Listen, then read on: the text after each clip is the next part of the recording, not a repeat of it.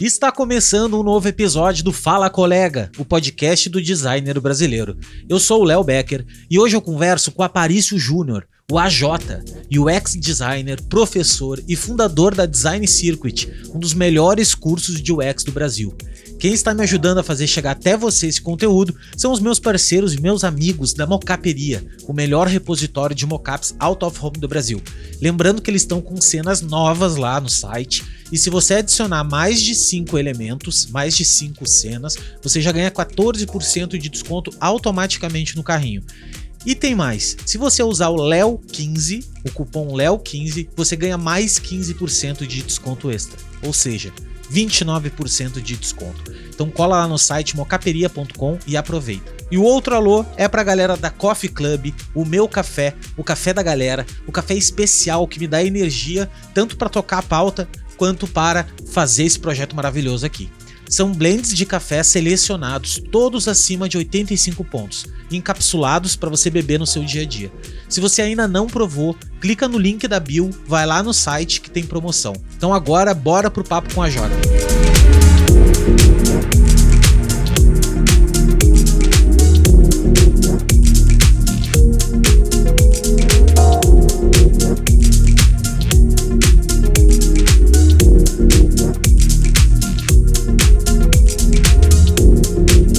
Seja muito bem-vindo aos estúdios do Fala Colega AJ, cara. Que que honra inenarrável estar falando com você. Eu sou um cara muito teu fã, de verdade, não é brincadeira.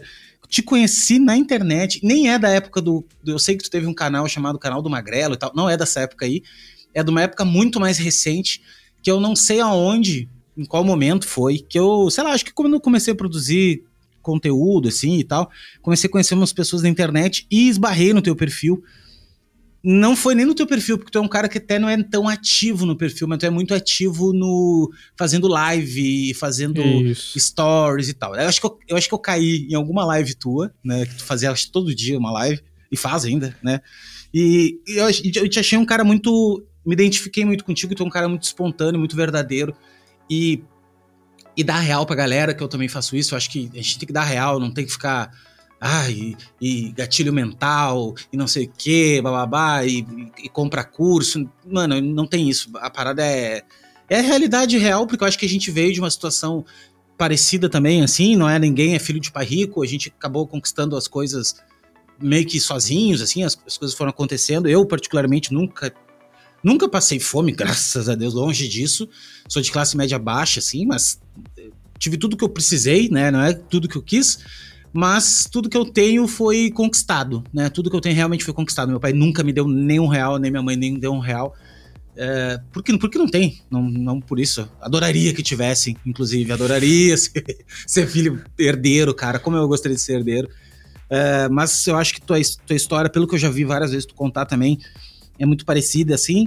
Uh, e obrigado, velho, por ter aceito bater esse papo. Pra quem não conhece o AJ, o AJ é um cara fudido em usabilidade, e não só em usabilidade, ele é fudido em várias áreas, só que hoje ele trabalha como. Hoje ele é cabeção, né? Hoje ele, hoje ele já virou chefe. Ele é chefe, eh, ele manda nos caras que desenvolvem é, projetos de usabilidade, ele vai contar mais para nós. E usabilidade, cara, é, é tudo, tá? É business. Isso que eu acho que é uma coisa muito legal de se falar, que não é ficar desenhando telinha bonita. Esquecem isso, ele vai falar bastante disso pra gente aqui. Que, inclusive, foi um dos caras que, que quando eu, eu, eu respeito muito de falar, quando falam de UX, assim, eu gosto muito porque fala de negócio e para mim design é negócio, não tem outra. Não tem por que existir design se não for para ter negócio. Não tem para quê? As pessoas não gastariam dinheiro em design se não fosse para gerar dinheiro. E as pessoas têm que parar, nós, principalmente nós designers, com essa essa coisa melodramática de, de, de artista, de mano, é dinheiro, velho, é dinheiro.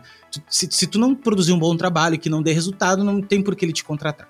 Mas eu não quero me estender aqui, porque o AJ é um cara que tem muito conhecimento, eu quero saber mais dele. A Jota, por favor, eu quero que tu te apresente e quero que conte, cara, as histórias de criança, que eu gosto, é, é sempre uma história muito boa, de como é que, como é que chegou a informática para ti, que na nossa época era informática.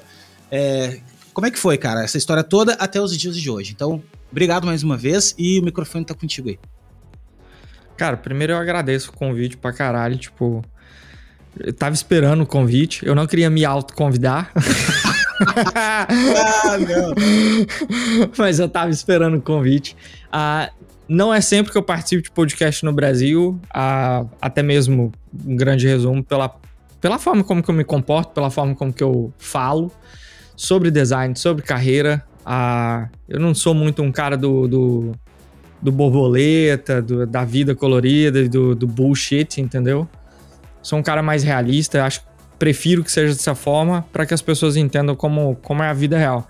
Acho que toda a parte de design, tanto da sua parte como a minha parte, acho que virou muito mímica, né? Galera, galera copiando um ao outro e a galera achando que aquilo ali vai funcionar a longo prazo. E não vai. Ah, mas, começando do, do início. Cara, eu nasci em Uruaçu, interior de Goiás. Interior real, assim, acho que tem 100 mil habitantes, 80 mil habitantes. Ah, agroboy. Todo mundo agroboy. conhece. Se tu tropeçar na, na, na, esquina, a cidade inteira já vai saber no outro dia. Estudei num colégio Nossa Senhora Aparecida, colégio católico. Ah, era caótico, como você pode imaginar. Ah, depois de Uruaçu, uh, meu pai era médico da Marinha e a gente mudou para Goiânia. Uh, e eu acho que design surgiu na minha vida desde que eu nasci. Porque o meu pai, além de médico da Marinha, ele trabalhava com segurança de informática para a Marinha. Então nós sempre tivemos peças em casa.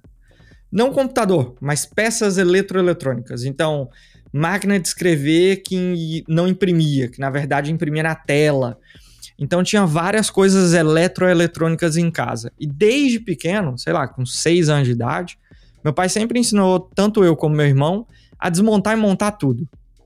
Tu tem que aprender, isso é o básico da vida. Tu tem que saber desmontar a tomada, tu tem que saber desmontar a lâmpada, tu tem que saber desmontar um, um computador, tu tem que saber desmontar a peça. Tu não tem que ter medo de levar um choque, porque tu vai levar um choque uma hora ou outra.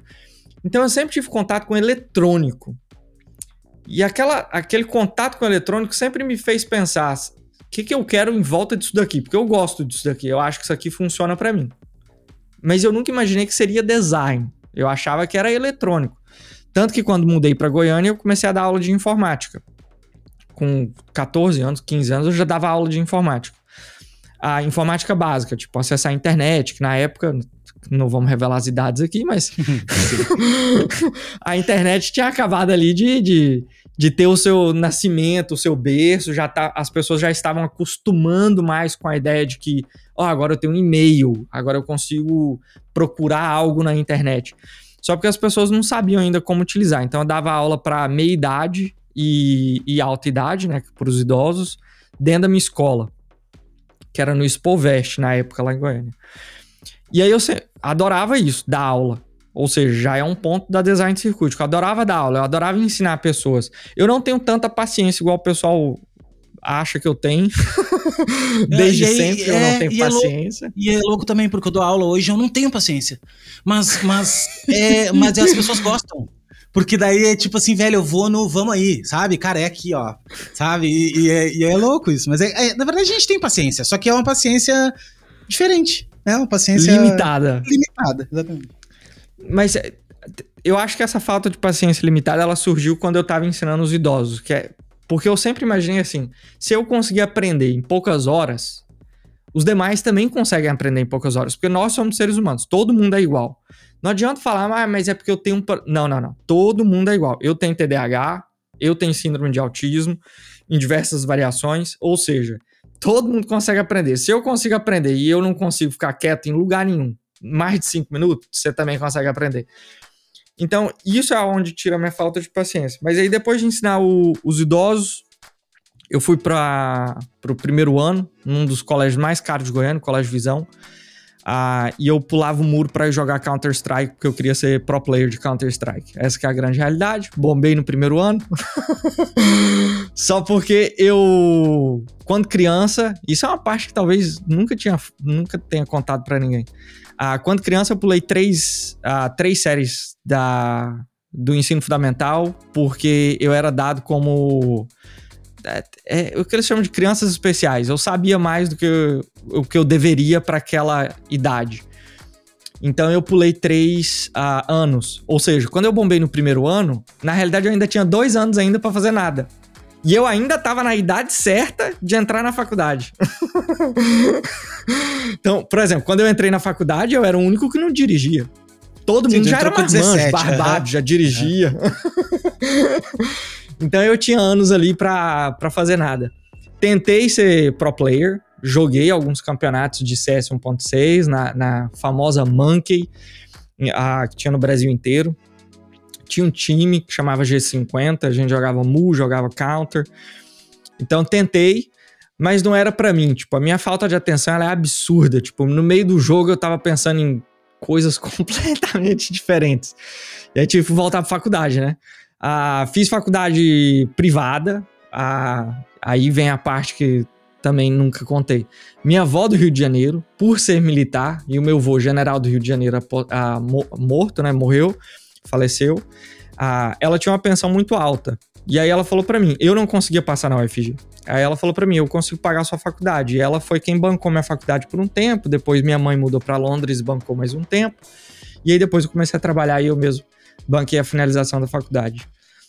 A formatura da faculdade é algo engraçado, porque eu entrei na faculdade de engenharia da computação com o desejo de me tornar hacker.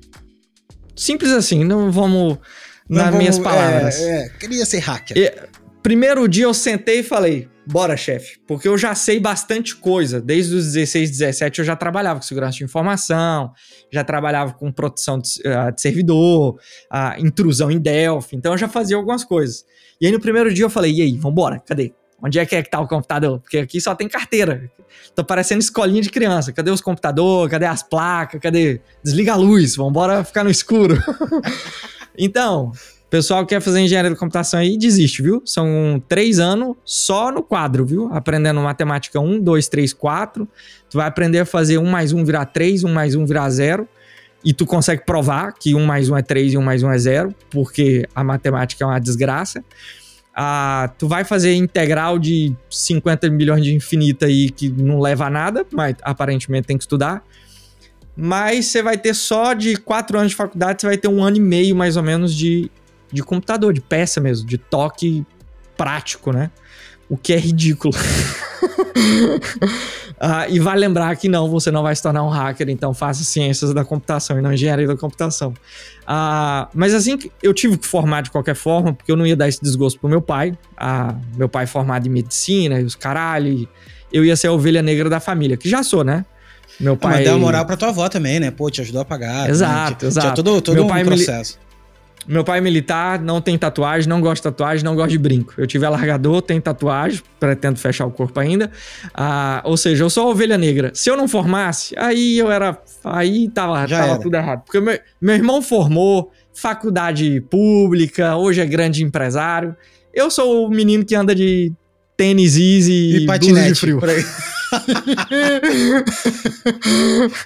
então, para não dar o desgosto, eu tive que formar. Mas a minha formatura foi interessante.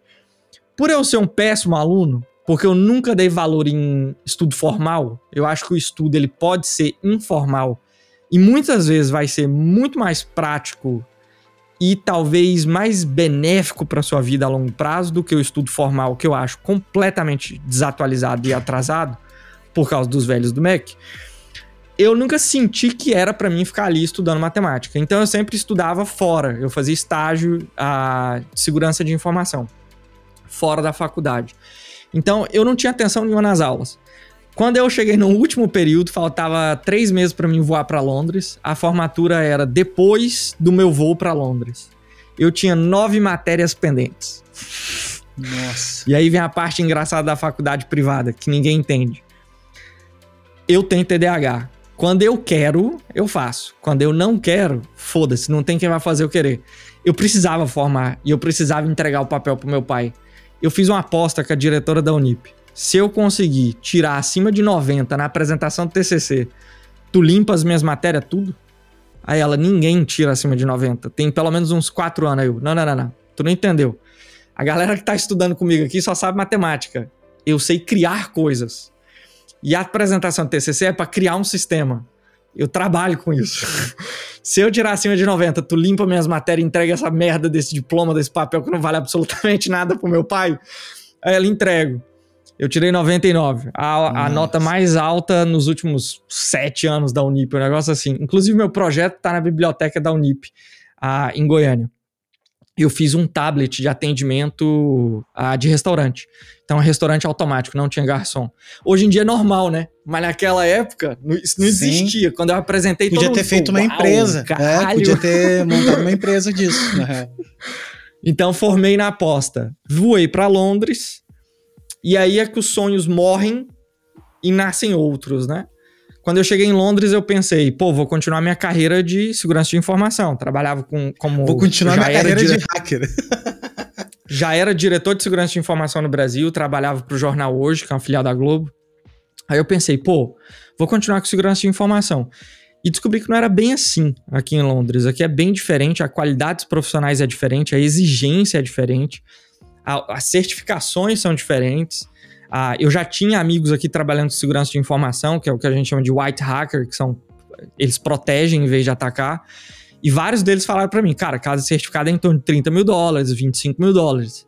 Vai lembrar aqui, vim legal, tinha aí talvez uma possibilidade de documentação, ou seja, como é que tu trabalha? Como é que tu vai fazer um curso de 25 mil dólares? Não, eu não tinha nem emprego. O meu primeiro emprego foi entregar na van. Eu era auxiliar do entregador da van. Eu não era nem o entregador. Eu ganhava metade do dia do entregador. Como que eu vou pagar 25 mil dólares? Não tem como. Então é aí que os sonhos morrem. E eu acho que aí é que entra a confusão da maior parte dos brasileiros. Provou para fora e aparentemente a vida do AJ é só coletar dinheiro e comprar o gato. Então, não é bem assim não. Ah, isso aí demora, tá? Todo, todo brasileiro que você vê de sucesso fora do Brasil, você pode ter certeza. Todos choraram à noite, todos tentaram desistir, todos já foram para o aeroporto com mala pronta, falando foda-se essa desgrama, pau no cu desse país que pegue fogo. Os que tiveram força o suficiente de ficar, venceram. Os que não tiveram tanta força assim, voltaram para o Brasil. E isso é muito comum. Você tem a crise dos seis meses, você tem a crise de um ano, você tem a crise dos dois anos, depois você tem, igual eu tive, a crise dos cinco anos, depois você tem a crise dos dez, que eu já tô aqui acima dos dez. Você vai ter essas crises de identidade, porque não é o seu país, não é sua cultura, não é seu povo, não é sua língua, não é nada seu. Nada é seu, nunca será. Você sempre vai ser um imigrante. Ah, hoje, graças a Deus, devido ao meu trabalho absurdo de correr atrás e, e, ser inquieto igual eu sou. Eu tenho três passaportes hoje: brasileiro, português e inglês. Posso morar em qualquer país do planeta hoje sem visto, sem absolutamente nada, mas isso leva tempo, leva muito sangue, leva muita dor de cabeça, muita lágrima, muito choro. E tem muita gente que não vai ver isso, vai ver só o fundo desfocado e a câmera cara. Então, quando você pensar em mudar para fora, pensa bem se você tem a casca grossa. E é por isso que talvez as pessoas me chamem de rude na internet, que é bem comum, de rude. A Jota é muito ignorante, filho de militar. Não é nem isso, eu sou rude porque eu sei quanto a vida custa, entendeu? Eu já morei em, em apartamento com mofo, com rato, ah, já trabalhei, como você sabe, em hospital, limpando corpo, gaveta de corpo, né? Essa eu ouvi já. Ah, já trabalhei com limpeza de casa mesmo, tipo, dona de casa. Eu era o dono de casa, eu limpava a casa dos outros.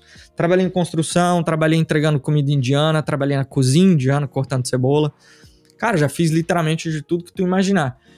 E se você pegar três ou quatro das profissões que eu fiz e perguntar para qualquer pessoa no Brasil, tu tem a coragem? Cara, 99% vai falar que não tem, entendeu? Porque vai falar, ah, não, isso não é para mim, pô. Que, que, estudei. É, isso? é, tipo, estudei, é, não vou lavar eu telhado. estudei. Uhum. Pô, eu sou engenheiro, eu vou cortar cebola, pra quê? Então, você faz o que você tem que fazer, entendeu? Às vezes eu acho que é o, o rude vem disso. Eu, eu sei quanto custa, eu sei quanto custa tudo que eu tenho e eu sei quanto custava a, as decisões que eu tomei para estar aqui. Uh, e design surgiu numa, num desses desejos de não estar mais no famoso subemprego, né? Que eu não gosto dessa palavra, mas as pessoas utilizam essa palavra que para mim é um emprego como qualquer outro.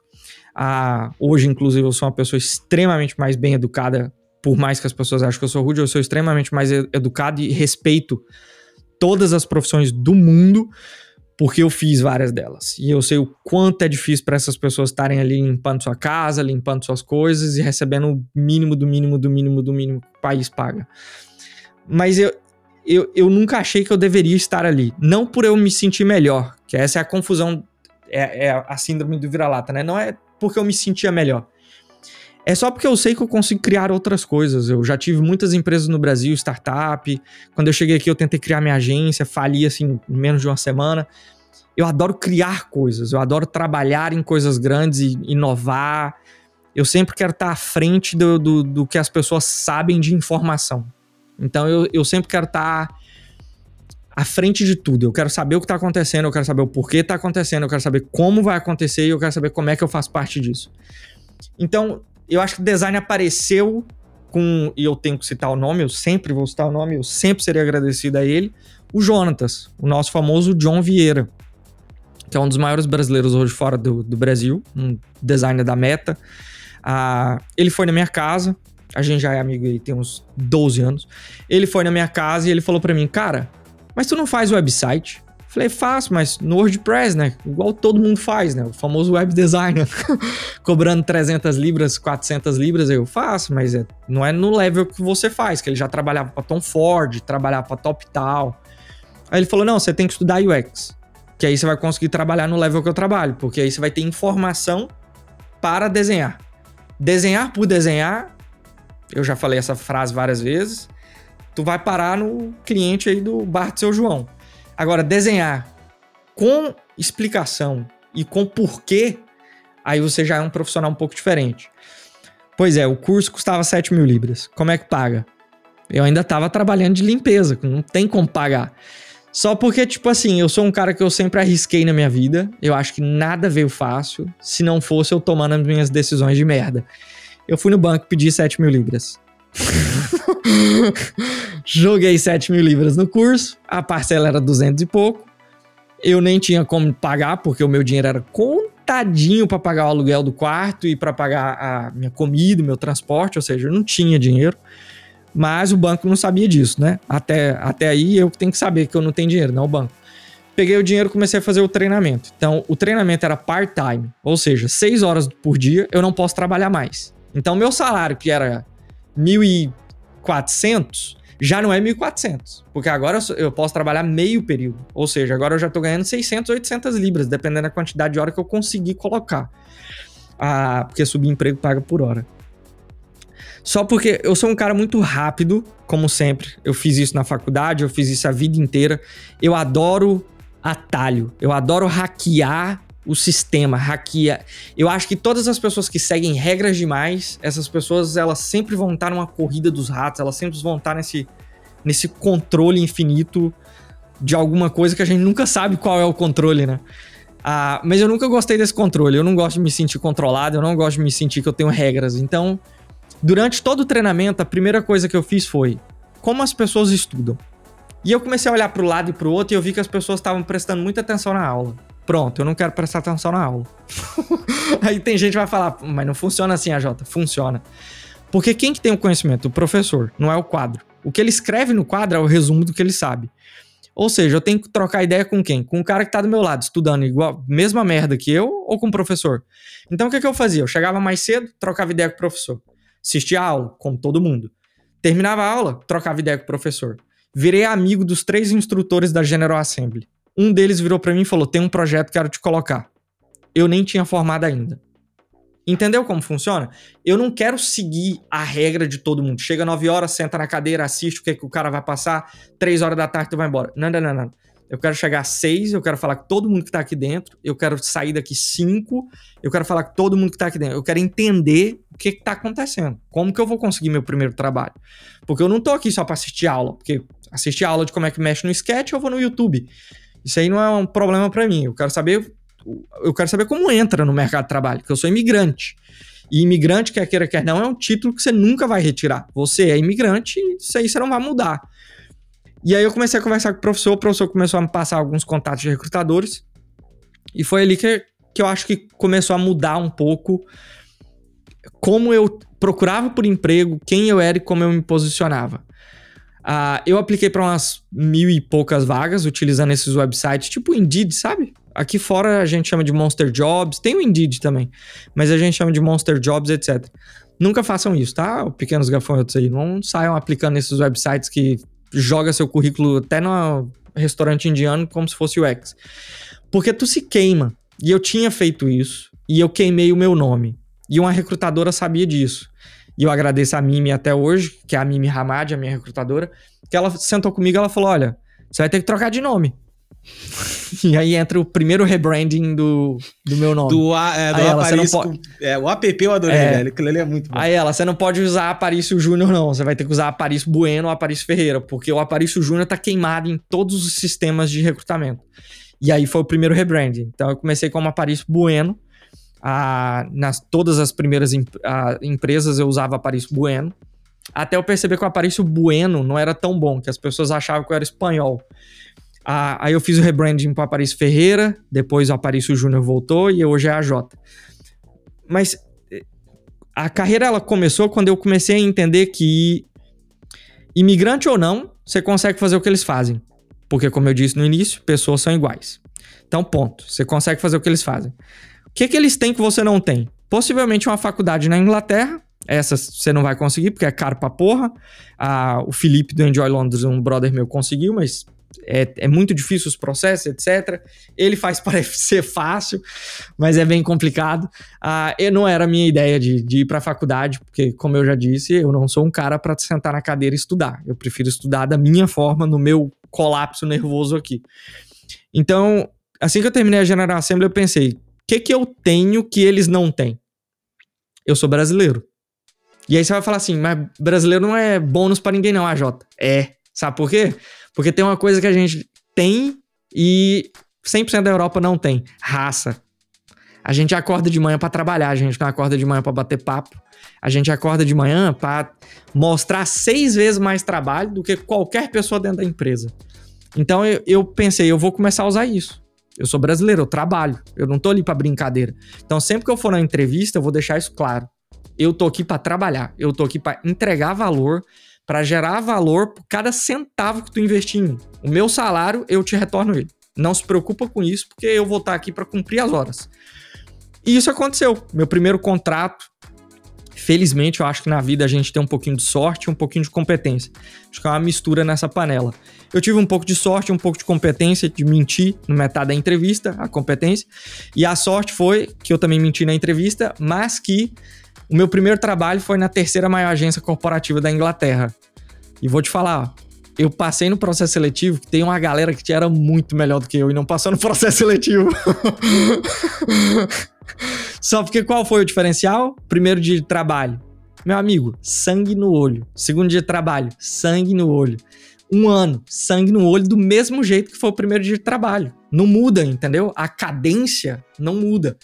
Então, quando eu comecei no meu primeiro dia de trabalho, cara, eu chorava demais. Léo, você não tá entendendo.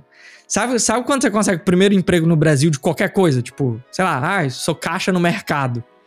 Mano, era eu chorando. Eu tava no metrô chorando, indo pro trabalho pensando: brother, eu sou imigrante. Eu tenho certeza que 100% da empresa que eu vou trabalhar não tem noção de como limpa um vaso. Eu limpei o vaso. Eu tenho noção que 100% da, da, da empresa que eu tô, eles nunca viram um corpo gelado. Eu já vi, vários, centenas. Eles não sabem da onde eu vim. Mas eu consegui estar no mesmo lugar que eles. E é agora que eu vou mostrar para eles que eu mereço estar ali. Eu posso estar ali. Entendeu?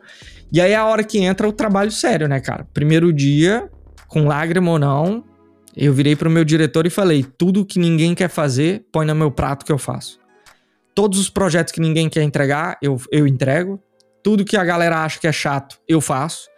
Tudo que a galera não quer fazer, eu faço. Ou seja, todos os projetos parados que você tem, adiciona no meu prato aí que eu vou fazer todos eles acontecer. E esse projeto parado, felizmente, era o Rolls Royce. Olha só oh, o tamanho do cliente que eu comecei. Ninguém queria. tipo, hum, tava lá jogado num canto. e aí eu comecei a trabalhar com o time Rolls Royce. A aprendi demais. Aprendi demais como falar, como me comportar, como me vestir. Eu acho que isso é muito importante. A, por mais que eu sou um cara muito nerd, sou fanático, tipo, minha, minha gaveta, como diz a minha esposa, minha gaveta de cueca era só super-herói. E isso é bem sério. Eu andava com cueca de super-herói, camiseta de super-herói, tudo super-herói. Ah, mas eu aprendi que a vida às vezes não é só sobre o que você quer. Às vezes a vida também ela é um pouco mais sobre como se comportar, né? O que, que é tem que, ser feito. É, eu também. Uma é, época o que da minha tem vida. que ser feito. Mano, uma Exato. época da minha vida eu era assim também. Uma época da minha vida eu era meio assim. é, ah, foda-se gravata. Ah, foda-se não sei o quê. Mano, daí eu entendi. Mas depois de velho, né? Eu entendi que, mano, são códigos, não tem jeito. É, tu, tu, tu, tu pode tu ser o que tu quiser, velho, mas naquele momento ali é black tie e tu não tá de black tie, velho, as pessoas vão julgar e ponto, acabou, entendeu? Não tem esse papo que tu- tu, não Exatamente. tem, velho. E, e quando tu joga o jogo, tá certo, tá bem, entendeu? Tu tem que, tu tem que entender, cara, isso é maturidade, não tem jeito. Exatamente, exatamente. E aí teve, teve, teve vários amigos meus que falaram, pô, mas aí você tá se comportando co- de uma forma que não é você. Cara, eu sou eu. Continuo com as minhas tatuagens aqui, continuo, continuo nerd, eu não preciso ficar gritando que eu sou nerd, eu não preciso ficar gritando sobre Star Wars o dia inteiro, igual os fãs de Star Wars ficam gritando. Mas eu não preciso gritar disso no meio de uma reunião com a Rolls Royce. Até porque os caras estão todos acima de 70 anos, eles não estão muito importantes se eu sou ou não nerd. Eles querem saber do que você falou no início. Não é da tela bonita. Eles querem saber de dinheiro, de resultado. O que, que eu vou fazer que vai ajudar a empresa deles? Como é que eu vou vender o Phantom? Então, Como é que eu vou vender mais Phantom, né?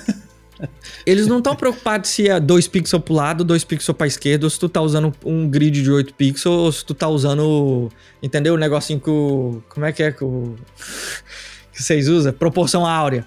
Ele- Eles não querem saber disso, não, gente. Eles querem saber do seguinte: tu vai colocar isso aí no ar. Qual o resultado? Ou pelo menos qual o resultado esperado? Ou o que, que você acha que vai fazer com que essa empresa seja melhor porque tu fez esse trabalho? Eles não querem saber se tem 3 pixels ou 4, entendeu? E ali foi a minha mudança inicial, porque como eu era web designer, tudo era baseado em quê? Beleza, né? Você vai fazer um shopping para igual eu fiz, de vender produto de, de beleza de cabelo, que eu fiz para Eberlin, na Espanha. Cliente pequeno. Chegou em mim, quero fazer um website. Tudo era o quê? Beleza. Banner grande, os mock-up do- dos produtos em 3D. Eu tentei fazer isso na Rolls Royce. Cara, eles literalmente pediram pra mim sair do projeto. Eles ligaram pro meu diretor e falou: "Eu acho que ele não tem tanta experiência, vamos Ele não retirar tá do projeto". Ele não tá entendendo. o que Ele a não gente tá quer. entendendo o que a gente quer. E o meu diretor: "Não, não, não. Ele tem experiência. Eu já vi o trabalho dele, ele, ele sabe fazer. Talvez é porque ele ainda não não tem entendido o que vocês precisam É, A linguagem, realmente. né? A linguagem. E aí, como eu disse, é sorte e competência. Um diretor de design da minha empresa, eram quatro diretores de design, um diretor de design, imigrante, sentou comigo e falou: Cara, tu tá com um problema com o time Rolls Royce? Eu falei: Tô. Aí ele, deixa eu me apresentar, sou Yusuf. Esse cara mudou minha vida. Várias pessoas que eu encontrei aqui em Londres mudaram a minha vida em diferentes pontos, entendeu? O Jonatas foi o primeiro, a Mimi depois. E aí veio o Yusuf. Ele virou pra mim e falou: Cara, sou imigrante igual tu e tu tá errando em tudo. Aí ele, deixa eu te mostrar o que você tem que fazer. E ele me mostrou como ele se comportava, o que que ele fazia, como ele criava, como ele fazia slide. E a gente pensa que fazer slide é fácil, não é tão fácil assim. Ele me ensinou tudo. Ele, cara, é isso aqui que você tem que fazer. E eu fui aprendendo com ele como ser um melhor profissional. E aí as pessoas vão falar, um melhor profissional em UX, AJ? Não, cara. Um melhor profissional designer. Eu acho que eu acho que a gente fala muito sobre título e pouco sobre a profissão. A gente tá muito preso em, em título, nomenclatura, em, em ai, agora eu sou lead, ai, agora eu sou UX, ai, agora eu sou UI. Não, não, não. Todo mundo trabalha com produto, todo mundo trabalha com design. Fazendo tela ou não, você é designer. Você trabalha com pesquisa, você é designer.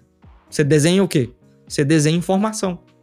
Você trabalha com conteúdo, você é designer. Você desenha o quê? Palavras. Você desenha frases. Você desenha Mensagens. entendimento. É. Você desenha mensagens. Então eu acho que todo mundo é designer até certo ponto. Ah, e eu aprendi isso com o Yusuf. Ele falou, cara, seja agnóstico de título. Seja um bom profissional. O que que é um bom profissional? Faça o que for necessário. É necessário gerar resultado? Para gerar resultado, precisa de pesquisa? Vamos aplicar pesquisa. Para gerar resultado, precisa ser um bom UI? Faremos um bom UI. Para gerar resultado, não é necessário um bom UI? Não faremos um bom UI. Então eu aprendi com ele que nem tudo é regra e nem tudo é necessário. E se você for um bom profissional, você vai entender exatamente o porquê de cada técnica ou o porquê de cada coisinha que a gente faz no nosso dia a dia. E a Investes me evoluiu muito como profissional. Trabalhei com todas as companhias Forbes, FTSE 100, FTSE 100. Ah, quem digitar no Google aí vai ver que trabalhei com empresas gigantescas. FTSE 100 é tipo as 100 maiores empresas na Bolsa de Valores daqui de Londres. Trabalhei com praticamente 90 das 100, Halma PLC, Simrise, ArcelorMittal, Rolls-Royce, a Cameron, praticamente todas as empresas que estão ali na, na, na Bolsa de Valores eu trabalhei com todas elas, tive entregáveis em todas elas, tive sucesso em todas elas. E aí o próximo pulo, eu trabalhava muito com web. E aí o próximo pulo eu pensei, eu preciso ir para aplicativo. Porque, de novo, pressão social, né, Léo?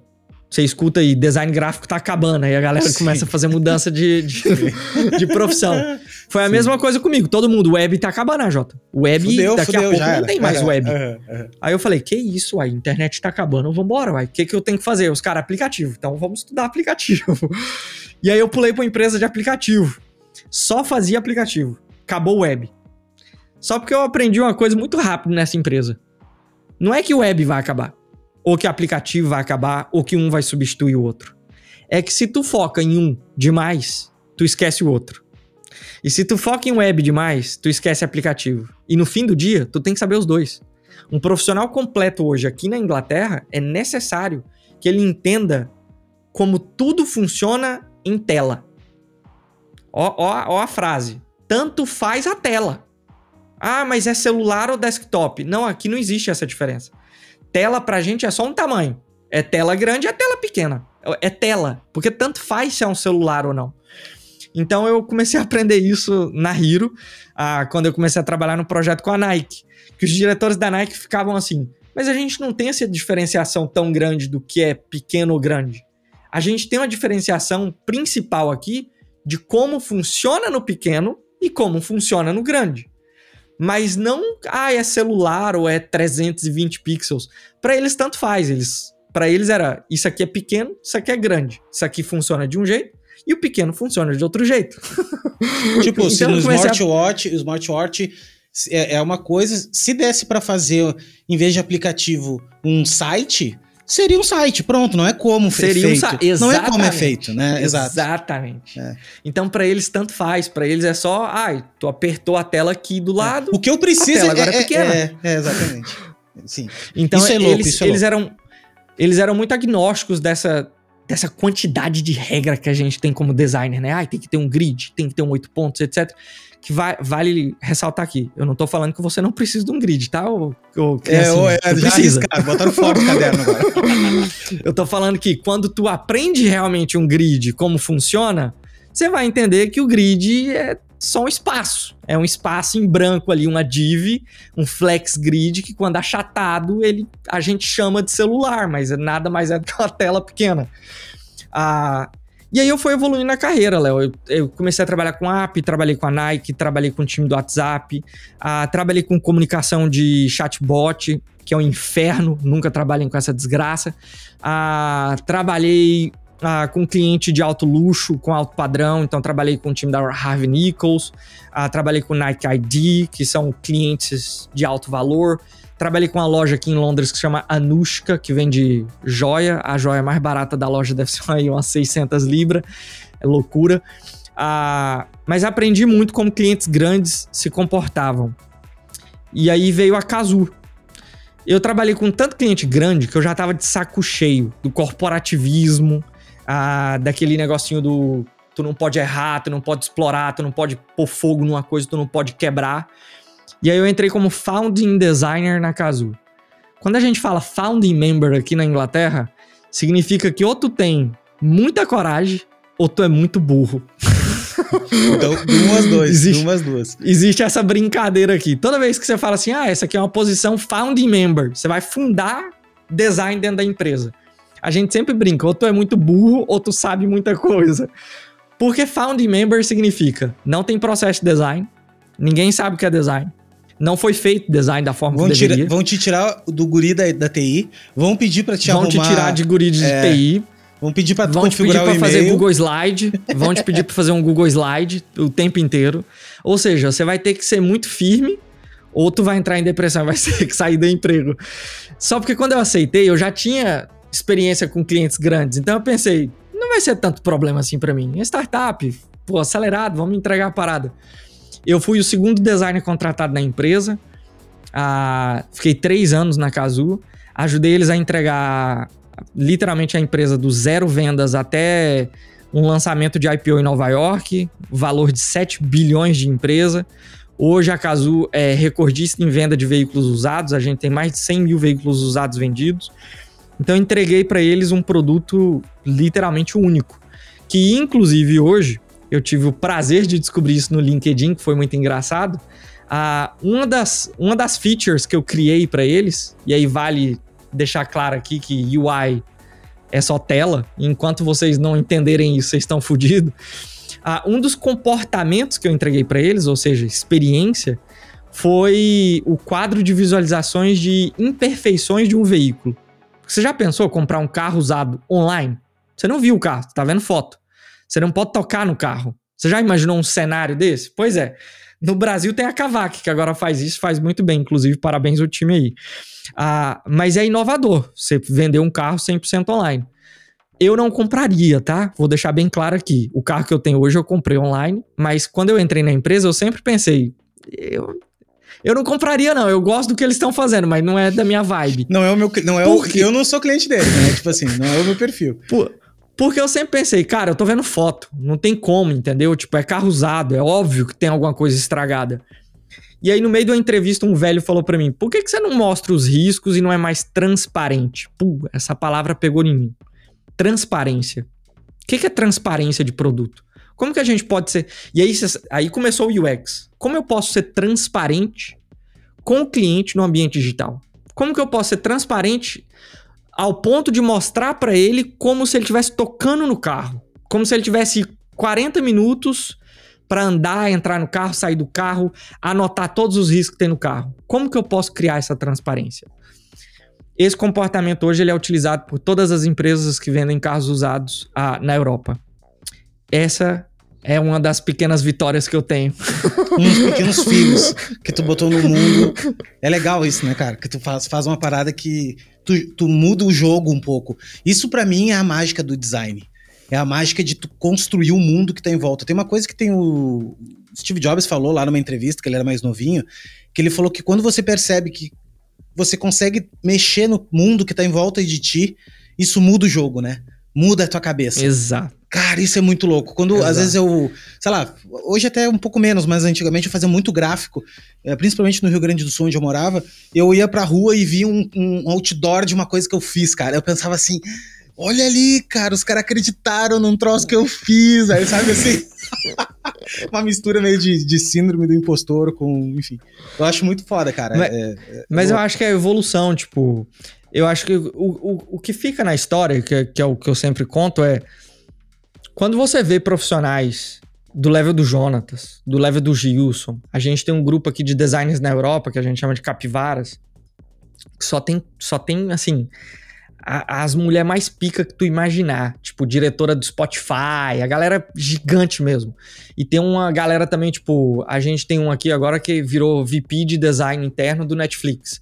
Mano, você tá maluco, é, é o level violento, entendeu? E aí no nosso grupo eu, eu percebo o quanto as pessoas. Todo mundo saiu do zero, velho. Tipo assim, eu, ve, eu, vejo, eu vejo uma necessidade muito grande de todo mundo que tá começando a vencer em um ano. Não vai, não vai acontecer não. Vai demorar, entendeu? Até tu ter igual eu tenho hoje, o que a gente chama de pattern, né? A galeria de imperfeições a gente considera hoje um padrão. Ah, até você ter um pattern que toda a indústria utiliza, demora. Vai 10 anos, vai 8 anos, 12, 16 anos. Cada um vai ter o seu tempo, cada um vai ter sua vitória, cada um vai ter o seu, o seu momento de olhar e falar: ah lá, ó, agora, agora foi, agora eu consegui. E isso não é rápido. Isso não é rápido. Então, eu acho que o aprendizado que mais fica é isso. Depois de 10 anos, eu tô há 12 anos já na Inglaterra, 2 anos ilegal, 10 anos trabalhando. Depois de 10 anos, tu olha para trás, tu pensa que eu continuo fazendo a mesma coisa que eu fazia. Mas com mais responsabilidades, com mais atenção, com mais detalhes, com mais conhecimento, com mais calma, às vezes mais estresse, dependendo da situação. Mas eu continuo fazendo a mesma coisa. E é por isso que eu falo, eu acho que como júnior, você tem que valorizar demais a base. Não pula muito cedo, não. Tanto designer gráfico, UX, UI, tanto faz. Todo mundo trabalha com te tech e design. Não tenta acelerar o que não deve ser acelerado, não. Porque quando você chegar lá em cima, se acelerar demais, alguém que não acelerou vai te colocar pressão e você não vai saber responder, não vai saber se comportar. Você precisa saber da base, você precisa entender realmente o beabá da coisa, para quando você estiver lá em cima, você conseguir ajudar as pessoas que estão começando a chegar lá em cima. Um outro, um outro vitória que eu tive, eu fui o único designer na história da Kazoo que treinou um engenheiro a se tornar designer. Hoje ele é senior designer no time de search, uh, é o Michael Michael. Uh, inclusive, nome engraçado, né? Michael Michael. Michael Sim. Michael. É. Michael Michael ah, Advogados o... Associados, parece assim, né? hoje ele já é Senior Product Designer, trabalha no time de Portugal e ele era engenheiro. Ele era front-end developer, depois virou back-end developer e eu fiz um treinamento para ele virar uh, designer. Então, você consegue as coisas ao, aos poucos, com tempo, com calma. E cada vez que você for aprendendo alguma coisa ou errando, você vai criando uma casca mais grossa. É por isso da minha falta de paciência, porque às vezes eu acho que o mercado se comporta de uma forma muito neném de supermercado. Já viu aquele neném que grita no supermercado, fica girando porque quer a batatinha, a mãe, a mãe não pode dar? Eu acho que o mercado se comporta muito dessa forma, em vez de ter mais calma. Calma, uma hora sua mãe vai conseguir comprar batata. Talvez não é hoje, talvez não é amanhã, mas uma hora você vai comer aquela batata que você tanto quer. E eu aprendi que tudo tem seu tempo. Hoje, graças a Deus, estou aqui no meu terceiro dia, numa das maiores telecoms da Europa. A, eu acho que é a maior telecom, tá? Mas aí eu não posso falar Tu saiu então contrato, da Casu, né? Porque tu tava na Sim, Casu a última vez que eu fui. Saí da Casu tem três meses e hoje eu tô trabalhando para uma das maiores telecoms que tem na Europa. Ah, que em breve vai virar uma, uma TechCo. Ah, mas estou trabalhando numa empresa incrível, com um time incrível. E aí vem de novo aquela síndrome, né, Léo? Eu pulei para um time. Nenhuma. Não eu sei pulei, nada. Exato. Eu pulei para um time que na primeira hora de empresa, assim, na primeira hora, eu não tô falando dia, hora. Na primeira hora de reuniões, eu olhei para mim mesmo e pensei, brother, me fudi. Tu não eu, sabe eu não devia bosta ter, nenhuma. eu não devia ter saído de lá que eu já tava com a cama feita. Mas, ó, Jota, me diz uma coisa, tu não acha que tu, tu falou tudo que tu falou, eu concordo demais. E eu hoje tô com 30, vou falar, vou, tô com 37 anos hoje. A galera sabe, já falei várias vezes. É, hoje eu penso, eu, hoje eu tô preparado para algumas situações que eu não estava preparado antigamente. E é por isso que antigamente não deu certo. Eu tenho certeza disso, assim. A gente, a gente, fica assim, ah, pois é, quando eu tinha 25, eu botei fora um negócio, não sei o que. Mano, tu não tinha, tu não tava preparado com 25 anos para fazer aquilo. Léo, eu, fe... eu abri uma agência aqui que chamava Berbonart. Em um ano, eu ganhei 12 prêmios. Em um ano. Eu era a maior agência de design e criatividade brasileira da, a, da comunidade brasileira na Europa. Eu literalmente tinha, assim... Eu, eu gerava em torno de 30 mil libras mês. Você tá entendendo? Era loucura. Não, loucura. Tipo, era dinheiro entrando no rodo. Eu fazia comercial, ah, três dos meus clientes pararam na Record. Eu fiz os caras ficar famoso, tipo, como melhor salão de beleza brasileiro fora do Brasil. Tipo, eu, eu, eu tinha a manha. Um ano e meio, Leozinho, fali, levei tudo à falência. Não sabia cuidar da empresa, não consegui gerir o dinheiro, não sabia quando o dinheiro estava entrando, se estava entrando, com quanto que a gente estava gastando. E hoje, se eu abrir uma agência, eu já tenho mais controle. Já não vai ser eu que vou fazer o controle isso. do dinheiro. Ao porque eu sei assim, que eu não vou conseguir, eu vou trazer um. Cara, aí que tá. Então, não é, é tu saber. Eu acho. É, não é saber às vezes. É exato. É saber que não sabe, mano. É saber que exato. não sabe. tá? Porque, tipo assim, eu também aconteceu a mesma coisa. Eu tinha 27, bombando agência digital na época do Flash, fazia Flash pra caralho. Puta, e vamos, e vamos, e vamos. Funcionários. Botei tudo fora. Botei tudo fora por quê? Não sabia administrar nada, não sabia, só gastava dinheiro. É, assim, enfim, velho, é, não tinha maturidade para lidar com aquela situação naquele momento. É, várias situações. Hoje, por exemplo, eu sigo com os mesmos problemas de repente. Só que hoje eu já sei que velho, não sou bom com delegar. Eu sei que eu não sou bom. Então, assim, eu não, eu não posso ser o CEO da minha empresa. Se eu tiver uma empresa, a Aiko, por exemplo, hoje eu tenho uma escola que eu fundei e tal, eu, eu sei que eu não posso ser o CEO. Eu sei que no momento que, que eu tiver dinheiro, eu não vou, cara, vou ter que chamar alguém para fazer isso. Porque um cara que é mais efetivo, um cara organizado, um cara disciplinado, tudo que eu não sou, né? Então, saber disso, velho, te, te atalha demais. E a outra questão é essa aí que tu falou também, de tá, tá, não tá preparado. Agora tu tá numa outra posição que tu. Velho, tu sabe muito, tu sabe muito, assim, sabe? Só que agora tu tá numa nova fronteira. Tu tá numa nova situação, assim, porque tudo que tu já aprendeu é passado, cara não, não, não é prova do que tu vai conseguir fazer no futuro. Isso é um papo que eu queria entrar contigo agora, que é o seguinte: sobre inteligência artificial, sobre. Tu falou que gosta também bastante disso. Eu gosto muito também de estar tá sempre à frente do que tá, que tá rolando e tal. E, e, eu gosto muito da. Bom, inteligência artificial faz bom tempo. Artificial ainda não, né? Mas, mas essa inteligência. É, exato. é vamos generativa. Vamos corrigir, né? Não é artificial ainda. Mas essa inteligência é, machine, machine learning que a gente tem, enfim, essa automação, né, vamos dizer assim, é, ela tá ficando bem, bem legal, assim, ela tá ficando bem assustadora no bom sentido. Eu, eu vejo sempre pelo lado bom.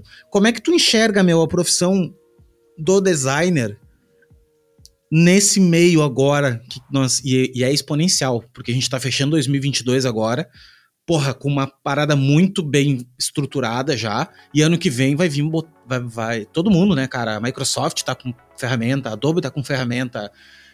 Todo mundo tá com uma ferramenta aí de AI pra. pra e vai só apertar. Como é que tu enxerga a, a nossa profissão? Como é que tu vê cara, a tua opinião, eu sou. Assim? Eu amo o, o, o próximo, mas eu também sou muito realista. Eu não gosto de eu não gosto de perder o meu tempo com algo que talvez eu não tenha controle. Ah, por exemplo, eu sei que tem uma galera que quase chora, né? Ah, inteligência artificial vai tirar o meu emprego, acabou, etc. Gente, entenda algo: inteligência artificial é um código escrito por alguém. Resumindo, não tem inteligência artificial igual vocês estão imaginando que vai, ah, vai conectar na internet vai destruir o mundo.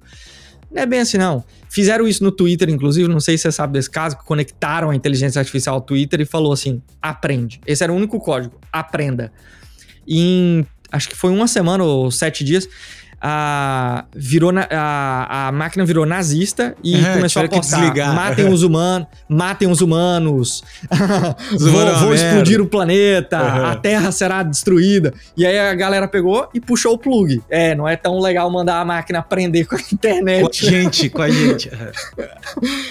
então, eu, ve, eu vejo como, a, como mais um produto, como mais um serviço. Existe inteligência artificial? Tá lá, a galera tá codificando, tá lá fazendo a dele. Já tem aí o, o chat GPT que tá assustando todo mundo. Ah, eu não sei porque que tá assustando todo mundo, porque eu não sei se vocês sabem, o chat GPT existe tem no mínimo sete anos. Ah, só agora que ele foi plugado na internet e agora ele consegue te responder com diferentes cenários e com design, mas o código em si já existe há sete anos. Então, quando eu vejo novidades, eu já não acho que é novidade, porque eu já tô estudando há muito tempo. Então eu só olho e falo, é, beleza, funciona. tipo, tranquilão, tranquilão. Mas eu não sou um cara que caio no loop. Por exemplo, tem uma galera agora que eu vi de design que tá caindo no loop do NFT, Bitcoin, e eu tenho que estudar, e eu tenho que estudar VR, e eu tenho que estudar metaverso.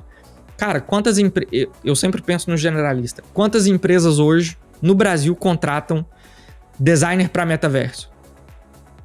Tu sabe? Eu não tenho nem ideia e tenho certeza que é tudo. Eu, eu, eu, tenho, eu tenho ideia. Vou te dizer o seguinte, Jota. Eu acho que ninguém entendeu essa merda. De verdade. Ninguém, ninguém entendeu. Na verdade, as pessoas falam que entenderam. Ah, porque metaverso, papapá, porque.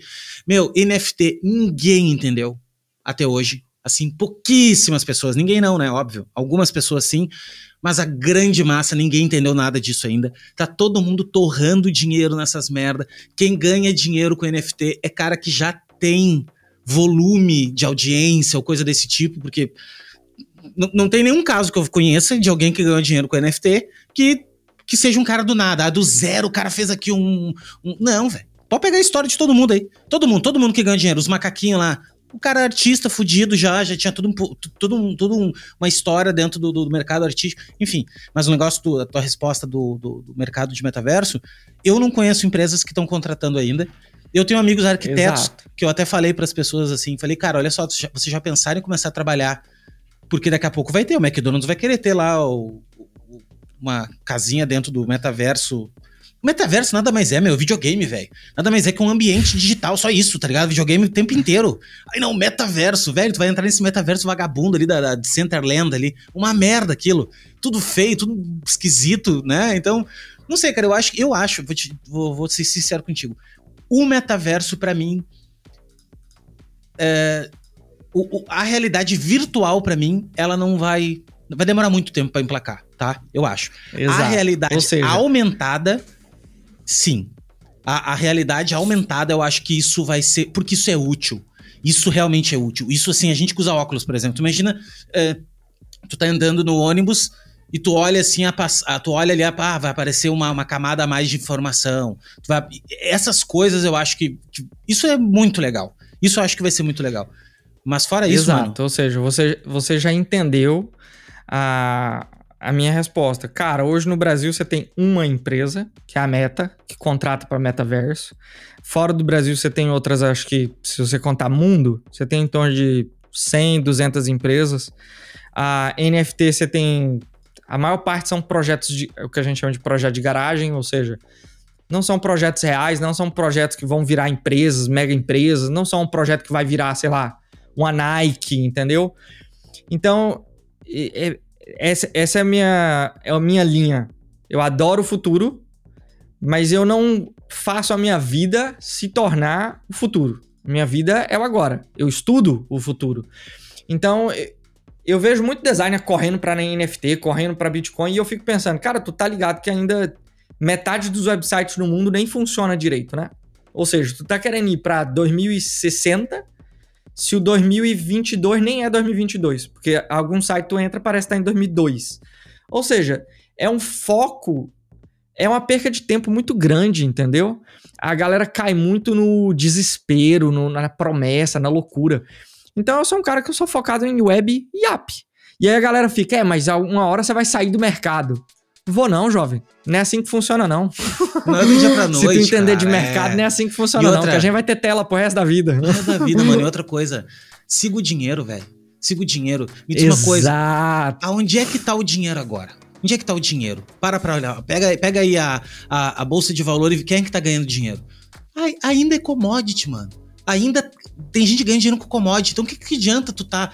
Ah, porque o CDB, porque a maconha vai ser o futuro. Mano, beleza, vai ser, mas isso vai ser bastante tempo. A tecnologia ela avança muito mais rápida do que o ser humano consegue assimilar essa porcaria toda, entendeu? A gente tá ainda, cara. É, inclusive, a gente vai ter um puta problema que estamos tendo já de burnout, de, de todo mundo TDAH, de todo mundo. Pô, é óbvio, meu. É óbvio. Tu imagina antigamente, antigamente, há uma geração atrás, a gente tinha um jornal. Quando tinha um jornal que te lançava ali 50 notícias. Hoje em dia, no, né, numa edição do jornal, nem 50, não dava 50 notícias, 20 notícias. Agora a gente abre o nosso celular e a gente é bombardeado, cara, com 5 mil notícias. Eu vi um número esses dias aí, 5 mil notícias por dia, uh, é, fatos e enfim. Não tem como teu, teu cérebro, né, processar essa porra toda. Isso aí vai dar merda. Então, siga o dinheiro, cara. Onde é que tá o dinheiro? Onde é que, como é que a gente tá ganhando dinheiro? Isso é outra coisa, Jota, que eu gosto muito do que tu fala e é a parada do, da Rolls Royce, e é a parada que a gente tem que olhar. Não interessa, eu falo pra galera, olha, o que que tu acha? Eu deveria... Qual é, o, qual é o mercado de design que dá mais dinheiro? Tipo, a pessoa quer ir pro lado do dinheiro. Eu penso o seguinte, cara, eu sou generalista, eu gosto muito, assim, de, de, de, fazer tudo, assim, pegar o cliente, fazer a marca, aí fazer manifesto, fazer filme, fazer... Posso ser que não, eu, não seja eu que faça tudo exatamente, apesar de, de gostar de fazer tudo. Mas eu chamo pessoas, mas eu gosto da entrega. Eu gosto de chegar pro cliente e dizer o seguinte, meu, olha só, a gente fez isso aqui, a gente vai botar na rua. Eu adoro tráfego pago, por exemplo. Porque eu acho que o tráfego pago é uma parada que dá resultado, tá ligado? Tu vai lá e bota mil e a parada volta cinco mil. Daí o cliente, quando o cliente vê dinheiro e tu para de ficar falando de pixel, de 8 pixel, de Fibonacci, e tu fala pro cara, olha só, bota no teu Excel aí, ó, tu vai investir, investir mil, a gente conseguiu 5 mil. A cada mil reais que tu investir, vai, vai voltar 5. Ah, Léo, como é que tu descobriu isso? Ah, a gente descobriu porque a gente fez teste, a gente fez pesquisa, a gente fez é, teste AB, a gente fez 50 landing pages, a gente fez... Ah, mas o que é landing page? Não interessa, mano, a gente fez aqui, sabe? Então, focado em negócio. No momento que tu tem, que tu chega pro teu cliente e conversa de negócio com teu cliente, ele vai, tu vai parar de ser um custo e vai se tornar um investimento. Aí tu vai, tu vai gerar valor para ele. Foi o que tu disse pro teu, pro teu primeiro trabalho lá, que tu disse assim, cara, eu vou. Vocês podem ter certeza que o salário que vocês me pagam, eu vou voltar para vocês. É, isso é a parte mais fácil para mim. É, é, é, o mínimo que eu, que, eu, que eu vou voltar é o salário que vocês me pagam. E o resto tudo é valor, né? Então, a gente fica, a gente fica sofrendo muito, querendo aprender ferramenta demais, a gente fica querendo. Sim, pelo amor de Deus. Mano, ferramenta. Tá louco, ferramenta. Ontem mesmo eu descobri um site que agora. No site, tu faz uns 3D e anima uns 3D no site, velho. Tem, browser. tem no vários browser, já véio, que faz, tá tem tá vários. Antigamente tinha que baixar, Ó, enfim. Só pra tu ter noção, joguei aqui as maiores unicórnios em 2021 2022. As 34 empresas privadas. Se liga, Stripe, ferramenta de pagamento. Klarna, ferramenta de pagamento. Revolut, cartão. Nubank, tá aqui. Cartão. Ah, você tem checkout.com, dinheiro. dinheiro. SpaceX, Epic Games, Canva, que a galera fica tirando onda. Tá aí, ó. Canva, ah, tá já em 40 bilhões. Grammarly, cadê o time do AI? Grammarly Databricks. Tá aí? É que Grammarly é tá muito legal, né? Grammarly, porra, é muito bom. Grammarly resolve vida. É. Aí você tem Databricks, que trabalha com data. Você tem duas EdTechs, você tem quatro hardware, que a DJI tá aqui, você tem a Bitmain. Cara, não, não tem empresa de AI. A maior empresa de AI do mundo hoje chama ByteDance, que é a maior empresa do mundo hoje, que é a que cuida do TikTok, TikTok a, é. e, e de algumas empresas da China. Mas se você pensar em AI, essa empresa não é de AI. É uma essa ferramenta. empresa é de rede social. Uhum. É uma ferramenta que suprime as necessidades das redes sociais deles. Então, quando eu, quando eu olho aqui a realidade, quando tu senta aqui e fala quais são as maiores empresas do mundo, tu percebe que essa galera que tá discutindo metaverso, NFTzinho, uhum. JPEG, essa galera não vive no mundo real, não. Essa galera não sabe o que tá acontecendo. Sim. Entendeu? Porque se essa galera for procurar, ah, qual empresa que vai me pagar o meu salário sei lá, aqui na Inglaterra, tu tá com um bom salário, tu tem que estar tá acima dos seis dígitos. Qual, qual a empresa que vai me pagar seis dígitos para trabalhar? Você tá achando que é a empresa do macaquinho que vai te é. pagar seis dígitos? E outra, não é não, é a Stripe, e é eles vão te pagar em Bitcoin? Eles vão te pagar em Bitcoin? pois, ainda, ainda tem essa. Eles ainda. não vão te pagar em Bitcoin, mano. Entendeu? Eles vão te pagar em Libra. E vão pagar imposto e ponto, acabou. Essa, essa coisa da, da anarquia. Isso aí, velho, é o seguinte: se tu entender um pouquinho de geopolítica, tu vai entender que é um grande balela. Eu vou falar uma parada agora que eu odeio, mas eu vou ter que admitir. Eu sempre fui muito fã da pirataria, gostava, gosto ainda. Eu sou, tenho um espírito pirata, assim. Eu acho que vamos, né, ser livres e não sei o quê. Só que, mano, pensa o seguinte: pensa o seguinte. Pensa no, na BlackRock, tá? Que é a maior gestora de fundo do mundo. Os caras têm não sei quantos trilhões na carteira. Tá, ah, o Bitcoin, bababá, não, o Bitcoin vai revolucionar. Tá, quando os caras sentirem que o vento realmente, opa, virou o vento, é Bitcoin, eles vão lá e compram todos os Bitcoin, meu. Acabou, pronto, acabou o jogo. Acabou o jogo, velho. Então, o dinheiro não existe, gente. Gente, capital, Leon Marx. Eu não estou sendo capitalista aqui, né, sendo socialista, mas aqui é um cara que falou sobre, sobre dinheiro de uma forma legal, assim. Meu, é o capital e ponto, mano. Quem tem o capital na mão são os mesmos caras sempre. Até pode mudar um pouquinho de mão, um pouquinho ali, pá, pá, mas 1%. O resto tudo, velho, é petróleo pra caralho. É, é tudo tirando da terra.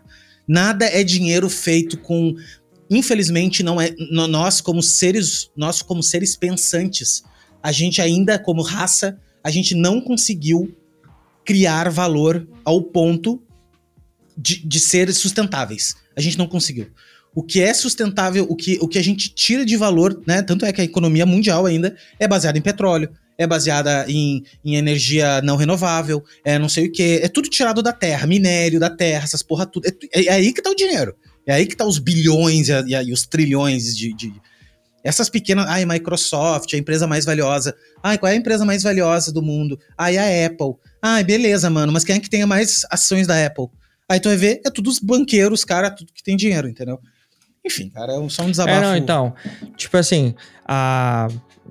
quando eu falo sobre focar em realidade, é na realidade mesmo, dos fatos, entendeu? Eu vejo muito brasileiro, por exemplo, sonho em trabalhar na Apple. Quando tu pergunta por que, não sabe explicar. É só porque a empresa é grande. Ah, você quer trabalhar na empresa grande, você vai ter que ir pra Dubai. Porque em Dubai deve ter gente que tem o dinheiro da Apple na carteira. Porque estão com o quê? Petróleo. Então, eu acho que às vezes existe uma má realização do que é o nosso trabalho, de como a gente executa o trabalho, de quais empresas são legais. Tem, tem uma galera que fala para mim: ah, se o AJ é tão bom, por que, que ele não tá na Facebook? Exatamente porque eu sou bom e eu não quero estar tá lá. Porque se eu quisesse estar tá lá, eu aplicava, eu ia conversar com os recrutadores de lá, eu ia conversar com 12 dos meus amigos que estão tudo lá. Alunos eu não, eu não que estão lá, inclusive. Alunos que estão lá. Eu tenho aluno na Apple, velho. Tipo assim, se eu quiser entrar nessas empresas, eu vou conversar com as pessoas certas, eu tenho os caminhos certos, eu sei com quem falar, e eu vou passar pelo processo seletivo e ok. Mas não é minha intenção. Minha intenção é trabalhar em empresas emergentes que estão no momento de virada para que eu consiga colocar o meu nome num produto que valia nada e agora vale alguma coisa. Se eu entro numa empresa da Apple, por exemplo, eu vou fazer o que lá dentro? Os caras já são grandes. Eu vou lançar um botão? Eu não quero trabalhar no botão. Eu quero trabalhar num projeto que ninguém pôs a mão. Eu quero trabalhar num projeto que era zero, agora vale X, agora vale bilhão. E aí eu saio. Pronto, agora eu vou pro próximo. Então, eu quero gerar impacto pro meu produto, pra, pro meu cliente, pra minha empresa e pra mim, pra minha carreira. Então eu vejo muita galera desejando coisas que talvez a galera quer colecionar muita logo, entendeu? e não quer entender do trabalho. Eu trabalhei na, na Casu, por exemplo. Quem conhece a Casu? Ninguém. Pois é, mas a Casu eu consegui tirar do zero a 7 bilhões.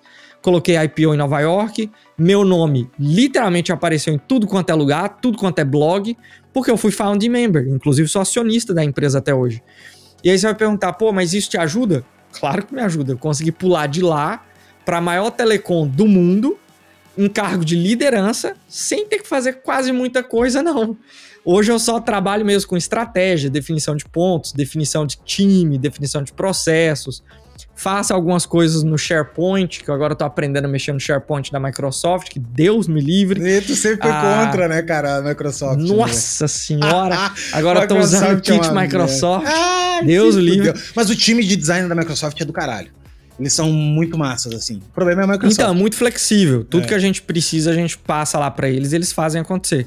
Mas você tem que ser um profissional flexível, entendeu? Eu acho que tem muito profissional no mercado hoje que definiu. Eu trabalho assim, essa é a minha ferramenta, eu só uso Adobe XD, aí segura a bandeirinha do NFT dele e acha que o mundo é assim. Cara, não é, velho. Você vai ter que trabalhar com checkout, você vai ter que trabalhar numa empresa que faz app, depois você vai ter que trabalhar numa empresa de aposta, depois você vai ter que trabalhar numa empresa sei lá, você vai ter que trabalhar em tudo quanto é tipo de empresa, em todas as indústrias. Eu, eu sei que tem uma galera que se incomoda quando eu falo isso, porque é assim, ah, mas vai contra o que eu penso. Porque eu nunca trabalharia numa empresa, sei lá, eu escutei isso esses dias, eu nunca trabalharia numa empresa de, de jogos online, de jogos de azar. Eu já trabalhei, inclusive, tá? Eu trabalhei num, num website chamado Go Apostas. Aí eu vou te falar, e se a proposta vier 60 mil ano Tá aqui, ó. Tu trabalha no site de aposta. 40 mil ano, tu trabalha no site vegano Good Vibes lá, que é que você gosta. Tu vai pro de 40 ou tu vai pro de 60? Tu vai pro de 60, porque todos nós temos contas, todos nós temos seja boletos, adulto, todos nós adulto, temos é. família. É, é. Então, você vai ter que ser adulto, você vai ter que tomar a decisão certa. Obviamente, por exemplo, eu, já, eu, eu adoro armas, né? Eu venho de família militar. Eu trabalhei para um website que chama Camering. Tá no meu portfólio? Não, mas é uma puta empresa, FTSE 100, uma das maiores empresas armamentistas do mundo. Mas tá no meu portfólio? Não. Eu trabalhei também para JTI. É, quem criou, olha só, que é agora que eu vou te falar e agora você vai checar a patente no Google. É quem criou o cigarro eletrônico. A patente do cigarro eletrônico é da Japan Tobacco, a qualquer merda, jti.com, entra aí que vocês vão ver. Ah, eles que têm a patente de cigarro eletrônico. Tá no meu portfólio? Não, mas foi eu que fiz o website. Então, você vai ter que ser adulto uma hora ou outra e entender que o que sua mão produz é trabalho. E você vai ter que trabalhar em todo tipo de empresa. Obviamente, nas reais. E é por isso que eu falo para você, quer trabalhar nas empresas reais? Digita aí, ó, top 100 startups mundo, top 100 empresas mundo. Não tem nenhuma de NFT não, não tem nenhuma de Bitcoin não. É empresa de verdade, é empresa sólida. A gente chama aqui de brick and mortar, que é tijolo, eu não sei a tradução de mortar, mas é como se fosse empresa de tijolo. Ou a empresa tem tijolo e tem um prédio, ou Ou é fantasia. É empresa ainda. de sonho. É, é. é que nem o cara lá que botou, enfim, essas criptomoeda. Ô, mano, me diz uma coisa agora, como, e, a, e a Design Circuit? Agora, como é que entrou? Quando é que surgiu a Design Circuit e, e, e, como é que foi o projeto dela, assim? Como é que ela é hoje, enfim, porque ela é uma... Pra quem não sabe, Design Circuit é uma escola... Explica melhor, acho que é o pai da história, é melhor explicar, né? Cara, quando, quando eu comecei a estudar UX, eu estudei nas melhores escolas que tem, assim, no, no mundo. Hoje eu já devo ter gastei mais de um milhão em treinamento. Ah, até o meio do ano eu já tinha gastei uns 800 mil reais em treinamento. Durante 10 anos, obviamente. Ah, mas todo ano eu faço treinamento. Os melhores treinamentos do mundo. A galera. Sempre tem um amigo meu que fala assim: cara, agora tem um treinamento não sei na onde, na Austrália, eu faço. Agora tem um treinamento não sei na onde, nos Estados Unidos, eu faço. Inclusive, minha esposa viu. Eu fiz um treinamento há uns seis meses atrás que eu tinha que acordar, e isso aí ninguém vê. Eu tinha que acordar às três da manhã, aí eu estudava das quatro às seis, aí eu dormia mais um pouco, voltava, e aí eu entrava no meu trabalho, né? Porque o horário era da Califórnia. Então, eles lá estavam no período da manhã, eu tava de madrugada. Mas eu que tinha que fazer o treinamento. E aí, estudando, estudando, estudando, eu percebi uma coisa. Todos os treinamentos, você já deve ter olhado outros treinamentos. Todos os treinamentos são muito superficial. É assim, eles te explicam o que é UX, mas nunca vai te ensinar se vai aplicar ou não vai. E como é que aplica de verdade. Então, é, é tipo o treino do sonho, é a promessa. Mas e aí? É no vai, cenário ideal. vai colocar agora. É sempre o cenário ideal. Colocar, né? é, é, é, sempre o cenário ideal. tipo, ah, o processo, double diamond, tu vai fazer isso, tu vai é. fazer isso, tu vai fazer isso. E já aparece e se na hora eu, pronto. como diretor, falar, e se na hora eu, como diretor, falar, não faz esse, e agora, tu chora? Ou seja, tu não aprendeu UX, tu sabe um roteiro. E aí eu comecei a ver que todos ensinavam roteiro. Todo mundo era muito roteiro. Tinha, tinha um roteiro de como praticar. Eu falei, cara, tá errado. Porque técnicas de UX são igual técnicas de design gráfico. São técnicas.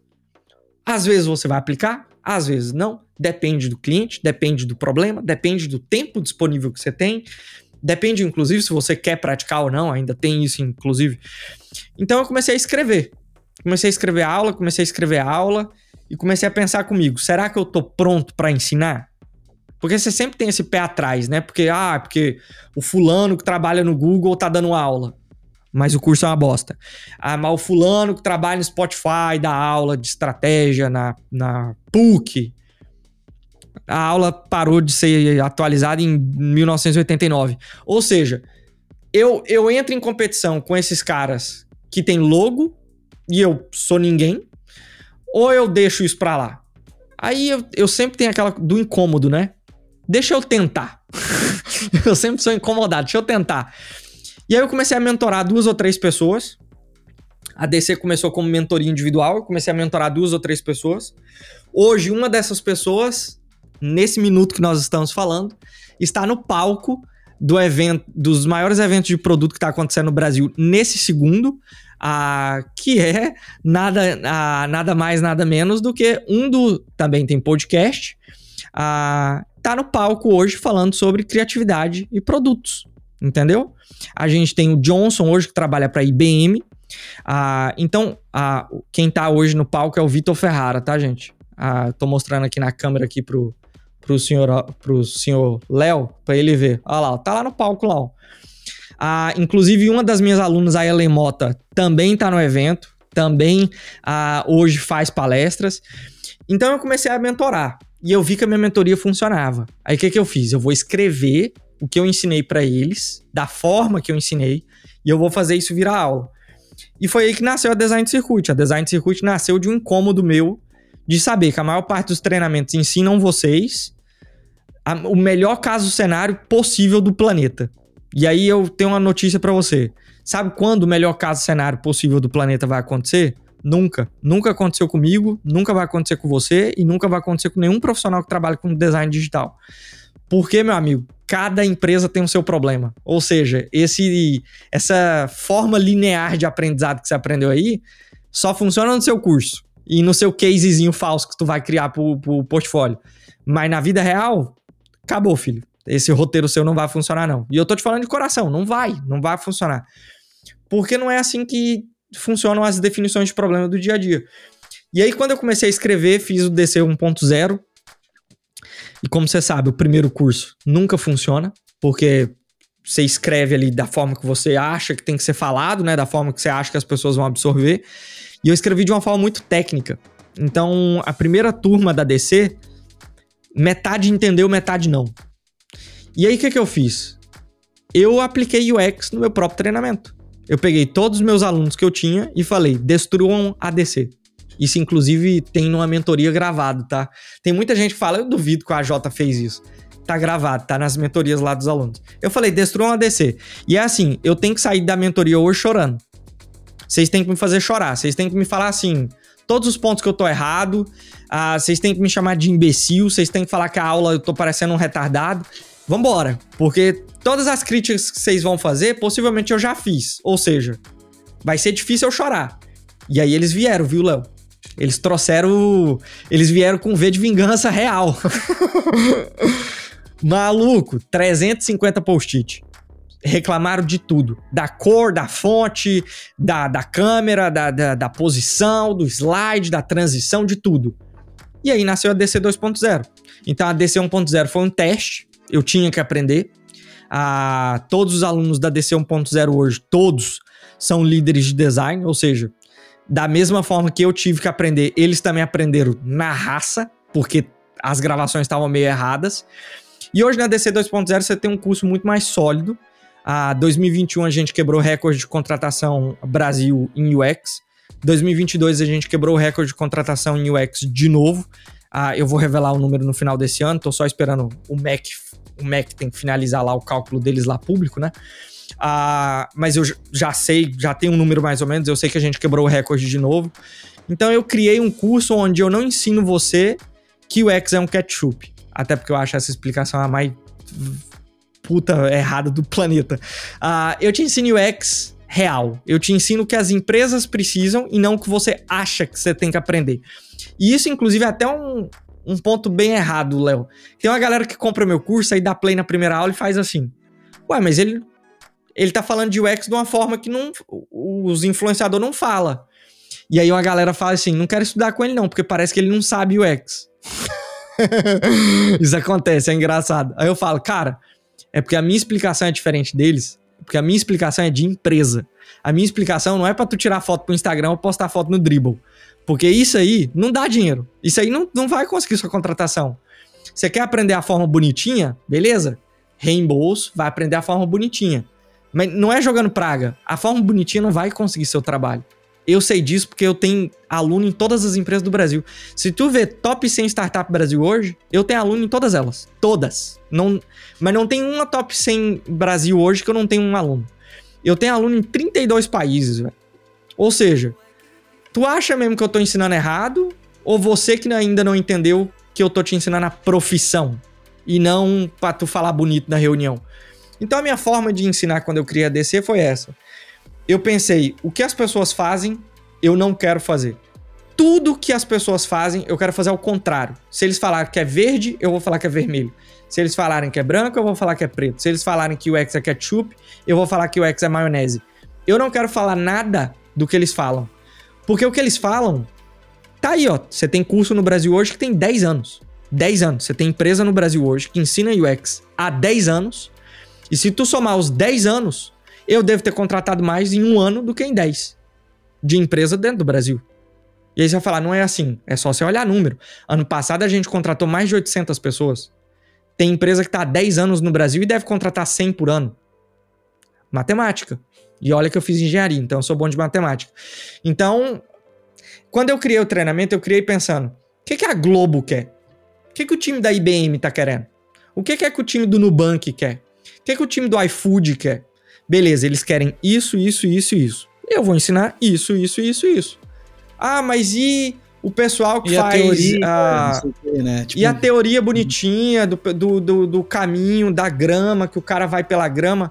Irmãozinho, esquece isso aí. Tu não vai falar na reunião, não. No dia a dia de trabalho, tu não vai ficar mostrando a foto da grama, não. Tu vai ter que trabalhar. Ou seja, não, e outra tu coisa, sabe trabalhar. E o design bom, ele é invisível, né, cara? É, não vai aparecer. Se o teu trabalho ficar bem feito, ele não vai, não vai aparecer, né, cara? Ele vai ser uma experiência bem, bem resolvida, né? E, e não é a telinha Sim. bonitinha no dribble, né, cara, que tu vai fazer isso. É. E aí, complementando, tem uma galera que pensa assim: pô, então o curso dele só ensina UX? Não, ensina UI também. Eu devo ter um dos módulos mais completos de UI do Brasil hoje. E aí você vai falar, mas só tem oito aulas. Eu olhei no seu website. Exato, eu tô deixando claro. Possivelmente o, o módulo mais completo do Brasil. Por quê? Porque eu não quero te ensinar tipografia, teoria das cores. Cara, isso tu aprende lendo livro. Tu não precisa de um treinamento gigantesco para te ensinar que a tipografia serif tem um tracinho no fim, a tipografia sans serif não tem. Gente, isso é informação pública. Isso tá é, é tranquilo de você achar isso num livro. O que eu quero te ensinar de UI é o que a empresa quer. E vou te ser bem honesto. Eu nunca vi uma empresa atrás de um cara que fica puxando pixel para um lado e para o outro. Isso não existe. Isso não existe.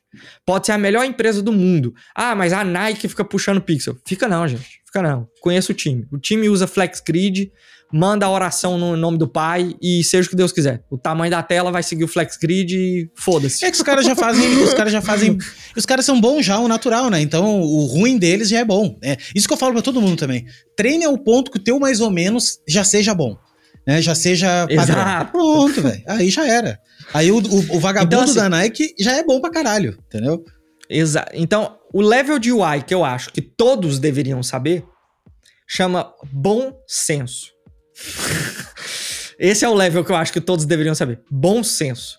A quantidade de gente usando a sombra que eu vejo e que não faz ideia o porquê sombra existe é brincadeira. A quantidade de gente que eu vejo fazendo site de dentista, eu brinco com isso porque é realidade, tá? Não é é só tu procurar aí no Dribble que tu vai achar. Site de dentista em dark mode é porque não entendeu ainda o que é bom senso de design. Bom senso de design é tu entender quando utilizar uma cor escura, quando utilizar uma cor clara. Tu não precisa ser um gênio. Tu precisa ter bom senso. É quando você entender quando uma fonte é grande, por que, que ela é grande? Porque ela quer chamar atenção. E a fonte pequena? Porque ela é um texto bom senso. Ah, mas tem que fazer um treinamento? Se você quiser, pode fazer um treinamento. Tem vários treinamentos hoje no Brasil. Você tem UI Boost, você tem UI Expert, você tem UI Pro, ah, você tem o do Lucas, do Lucas, que vai sair agora. Você tem vários treinamentos no Brasil. E eu não tenho medo de citar os outros treinamentos. Tem a galera que pensa, ah, o AJ não cita outros treinamentos. Não, pelo contrário, eu não tenho medo de citar os outros treinamentos, até porque você tem que estudar. Ah, mas eu não acho que os treinamentos de UI no Brasil te preparam para um cenário onde no Nubank tem um design system. Você acha mesmo que você vai chegar lá e vai meter um dark mode? Vai não. Você acha mesmo que você vai chegar lá e vai começar a falar, então, no meu curso é, é 12 é. grid de coluna com 8 aqui no meio. E aí lá é 6 com 48 no meio. E agora, você vai fazer o quê? Chorar? Ou você vai trocar o design system do Nubank porque tu trabalha diferente. Ou vai fazer, vai fazer birra. Então, é, exato. Então eu acho que a, o que eu considero UI, eu acho que poucas pessoas consideram UI. Para mim, UI é uma, uma, representação de experiência. Se não existe experiência, é shot pro dribble. Se tem experiência, é uma representação gráfica de uma experiência. Então, UI ele é um resultado de experiência. UI por UI, ele não tem experiência, é tela. E tela por tela é só tu olhar a quantidade de e-commerce que tem no Brasil hoje que não vende absolutamente produto nenhum. Por quê? Porque é tela. Então, ou você aprende isso muito cedo e você começa a entender como um produto é construído e quais são essas camadas, ou você vai ter um grande problema. A galera vai focar em UI belíssimo, com curvas maravilhosas, enquanto eu tô. Foda-se, eu faço uma tela, 65 telas em um dia, e eu não faço a mínima ideia se estão no grid ou não estão. Por quê? Porque meu amigo, o desenvolvedor, na hora que for pegar isso, vai jogar no Flex Grid e meter oração. Essa merda vai, vai ter certo. que estar tá no grid de qualquer é, jeito. É, é. Não, e assim, né, cara, e é, e é, o lance seguinte: a gente. O feito é melhor que o perfeito. A gente fica viajando, ah, não, porque não sei o quê. Cara, isso aí não vai dar, não vai impactar o negócio do cliente de repente. E tu tá sofrendo com uma parada que tá. Tu tá sofrendo com a cor do botão, sendo que a página tá tudo errada. Sabe aquela coisa? Tipo, Cara, cadê a página do troço? Não tem a página de É muito simples tu entender, tu entender, ó, essa é para tu entender UX e UI por áudio, hein? Ó, isso aqui é professor de verdade. Você vai entender UX e UI por áudio. Presta atenção. Entra na Amazon. Tu odeia o layout da Amazon, né? Pois é, é o maior e-commerce do planeta. E aí, cadê seu UI design? Ah, quer mais? Sabe o Uber quando lançou? Digita aí Uber V1 no Google, ou versão 1. Pois é, o Uber versão 1, se você ler o, o, o case, inclusive, eu posso até falar de quem que é o case, que é do Simon Pan, um dos maiores designers do mundo. Era um JPEG com um botão falso com hiperlink. Era uma imagem com hiperlink. Isso mesmo que você está escutando. Era uma imagem com hiperlink. Era só uma imagem que tinha um clique. E por que que deu certo o Uber e por que que dá certo a, a, a, a, a Amazon? Experiência. Eles entregam algo que você precisa sem, sem que você saiba que você precisa, você precisa. Com layout ruim ou não, tu vai finalizar a compra na Amazon com um clique. Não vai? Porque tem lá compra com um clique. Pois é. Por quê? Que é experiência. E se a Amazon fizer o site ficar igual o Dribble, igual o layout desses professor de UI? Possivelmente eles vão à falência. Por quê? Porque talvez não vai ser tão fácil comprar mais com a Amazon. Mesmo com layout terrível, é fácil. Você compra com um clique. Talvez com layout bonitinho você não vai comprar com um clique.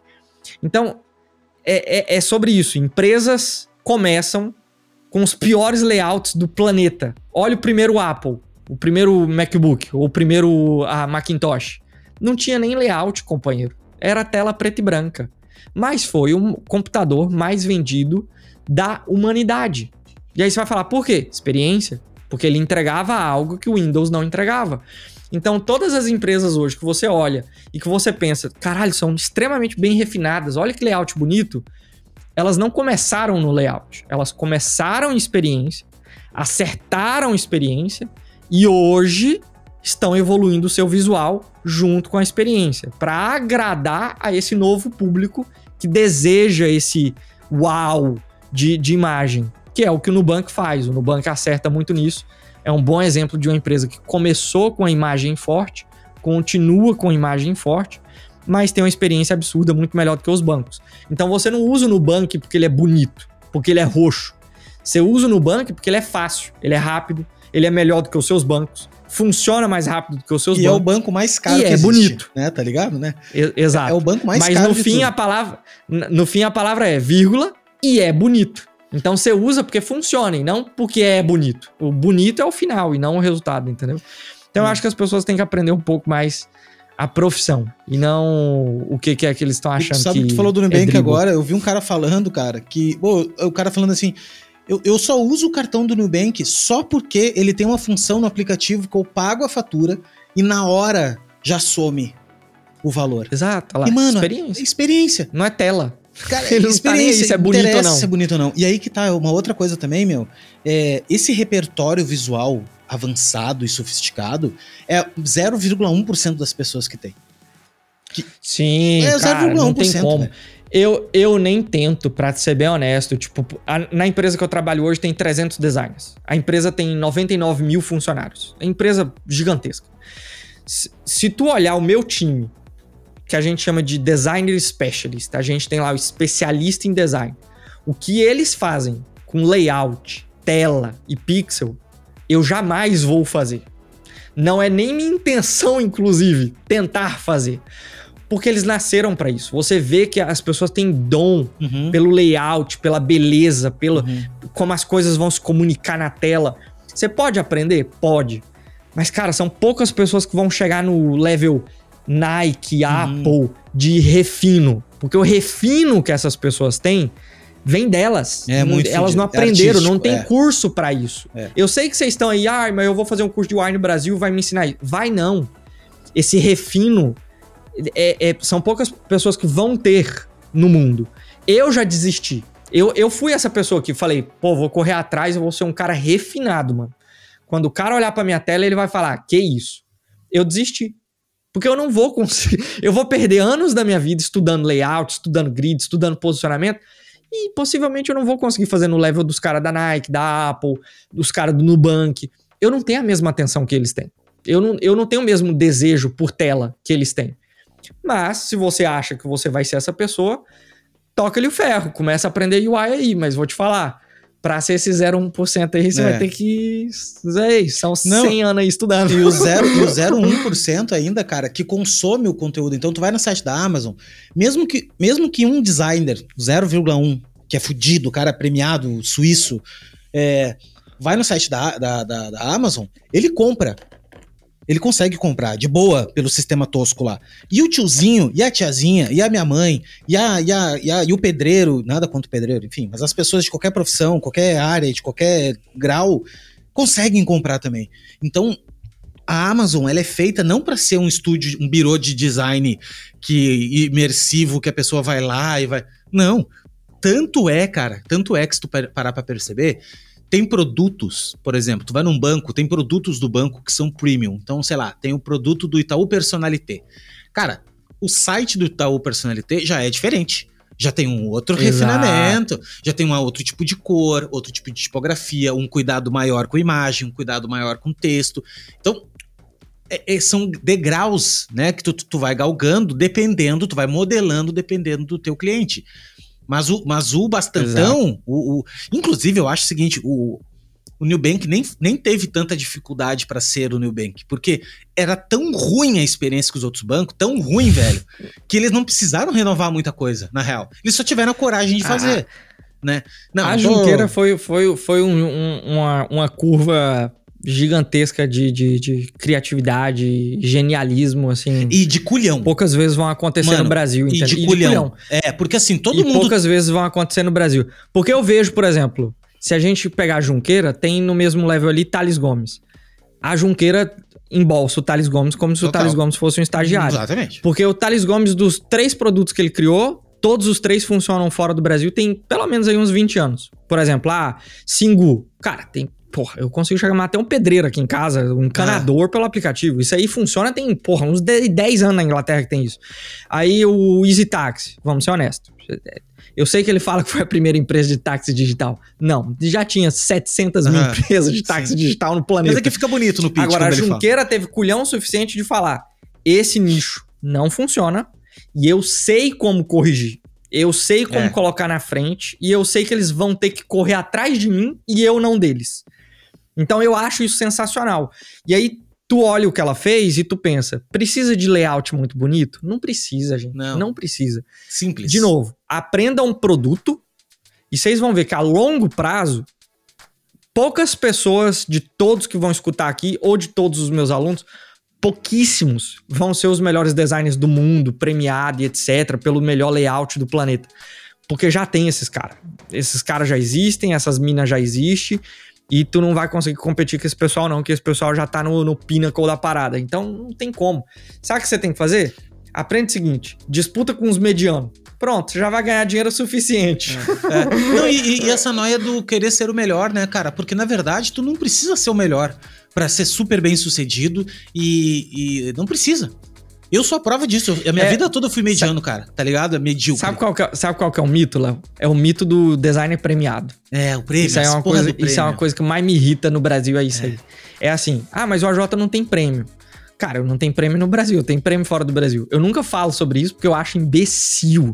Eu acho uma compra de ego é. tão barata tu e tão pra participar do prêmio, tá ligado, velho? Que, porque que eu é não sei se vocês sabem, mas deixa eu revelar uma paradinha para vocês aqui. Todo designer premiado que tu tá vendo, um, pagou para fazer parte do, do board. Porque você tem que comprar, o prêmio é comprado. Eu não sei se vocês sabem aqui, mas Flash News. Um prêmio ele é comprado, tá? Ele não é sorte, não é assim sorte, ai, porque eu sou o melhor. Não, ele é comprado. A maior parte dos prêmios são comprados. O único prêmio que não é comprado no mundo é o DIA, que é o LAPS. Ainda assim, eu já escutei falar de várias empresas que conseguiram entrar no DIA porque fizeram doação para a campanha da DIA. Ou seja, muito cuidado com essa ideia de o designer é premiado. Eu prefiro pensar no seguinte: o designer gera valor para a empresa. Qual foi o último designer que tu viu que tem no portfólio assim? Cara, entrei no Nubank, eu fiz um projeto para eles que fez eles salvarem lá 600 milhões por ano. Qual foi o último que tu viu? Eu posso te falar, tem 10 ou 12 profissionais hoje no Brasil que tem esse resultado. O restante é tela, é tela e dá-lhe tela. Então foca nesses 12, foca nos resultados, porque as empresas estão querendo é o resultado e não o prêmio. Porque esse troféu, e eu vou te falar que eu tenho quatro, que é coisa de idiota, todos os quatro, sabe aonde vão? Pra gaveta. Tu nunca mais vai ver eles. Inclusive, eu nem sei onde estão os troféuzinhos imbecil que eu ganhei quando eu trabalhava por Rolls Royce. Porque é só um plástico, velho. É, é um vidrozinho bonitinho falando, tu é premiado. E aí, tu vai mostrar isso pra quem? Pra tua mãe? Gente, design como profissão é resultado. Não é troféu que tu leva pra casa, não. Porque se tu tá precisando de troféu, tu tá precisando de terapia. Porque esse ego seu aí tá muito errado. é, tá precisando rever os, os, teus valores, né? É, total isso aí, mano. E é verdade, cara. O lance do, pra mim, prêmio. Eu acho, eu acho que assim, depende da tua estratégia de negócio. Se tu tem uma agência, pô, quer. É que é foda, tem que jogar o jogo às vezes, né? Tu quer pegar certos clientes. Tu acredita que tem cliente Mas que aí só... é agência. É, aí é, você já tá falando. Aí você tá. É igual a BBH no Brasil. É. O foco da BBH não é atender cliente. O foco da BBH é conseguir prêmio anual. É. Eles têm que conseguir. Porque é dessa forma que eles cobram mais os clientes. Então, é normal, eu entendo regras de negócio. Eu tô falando como profissional. É. Você é UX designer. Você só corre atrás de prêmio e faz tela bonita pro dribble para correr atrás de, do dribble do ano, você tá ferrado. Você tá completamente fora do mercado, porque o mercado não tá atrás desse prêmio. Você tá. É isso aí, mano. Cara, muito obrigado, Jota. A gente podia bater papo que horas. Eu sabia que ia ser um papo muito foda, porque tu fala bastante também. E bastante não, fala bem, né? É diferente de falar bastante. E, cara, obrigado por, por pô, inspirador, assim, várias coisas. Principalmente o sangue no olho de trabalhar e fazer tudo bem feito desde o início. Isso me marcou demais aqui, as palavras.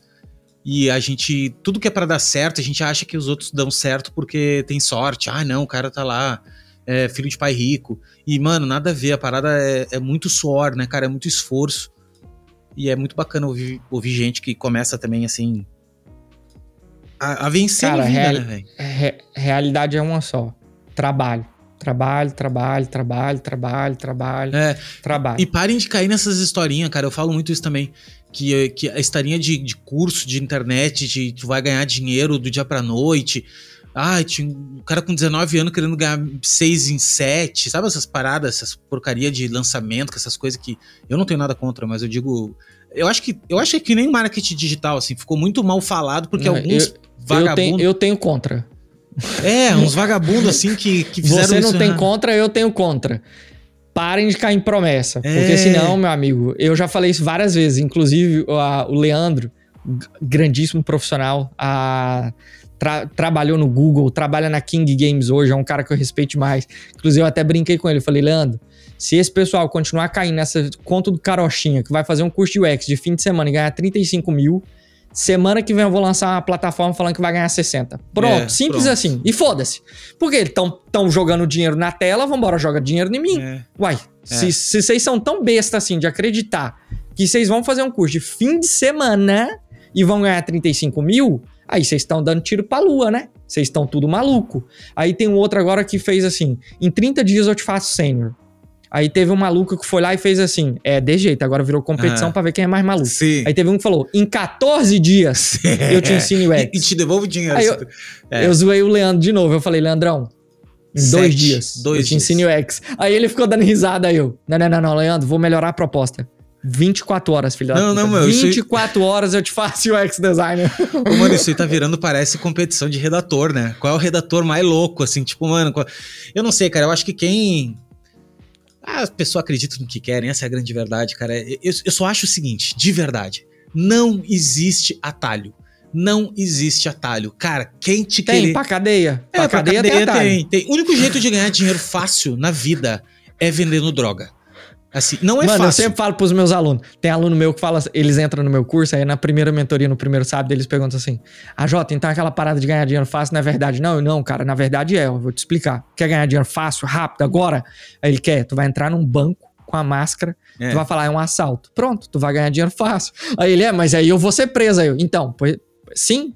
Mas, é, Mas tu é, tem um é, dinheiro fácil. É. Aí ele, você quer outra? Tu vai numa boca lá no Rio de Janeiro e começa a vender droga. Pronto, tu ganhou dinheiro fácil. É. Aí ele, é, mas eu posso morrer.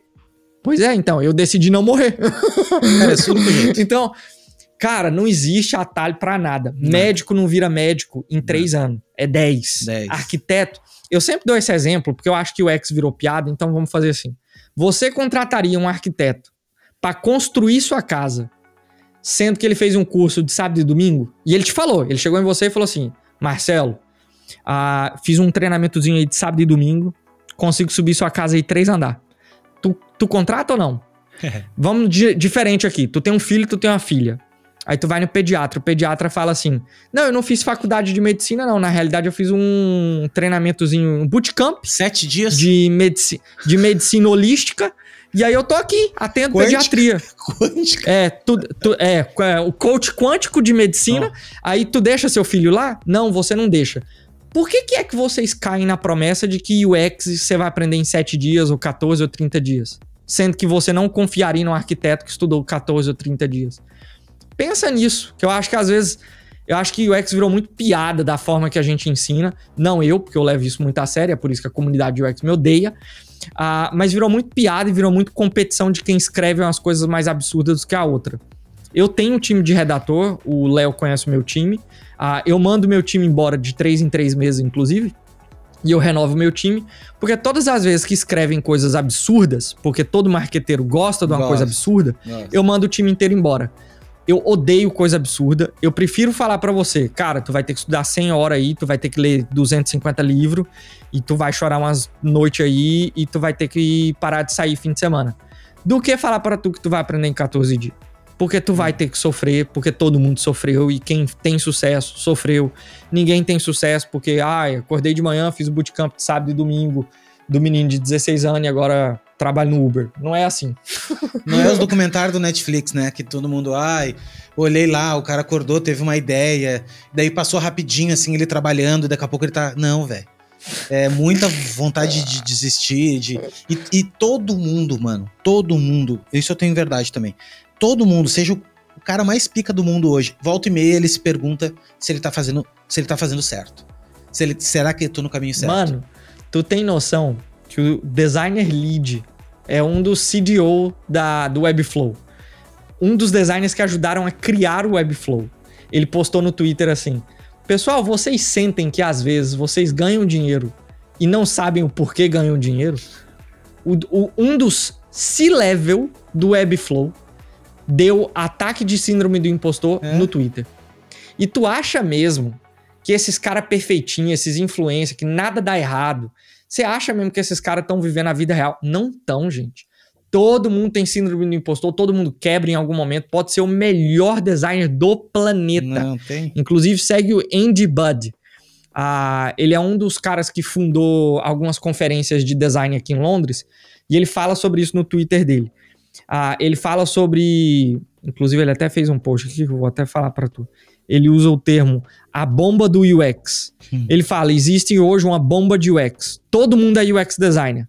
Poucos estão trabalhando em grandes produtos. Mas todo mundo é UX designer.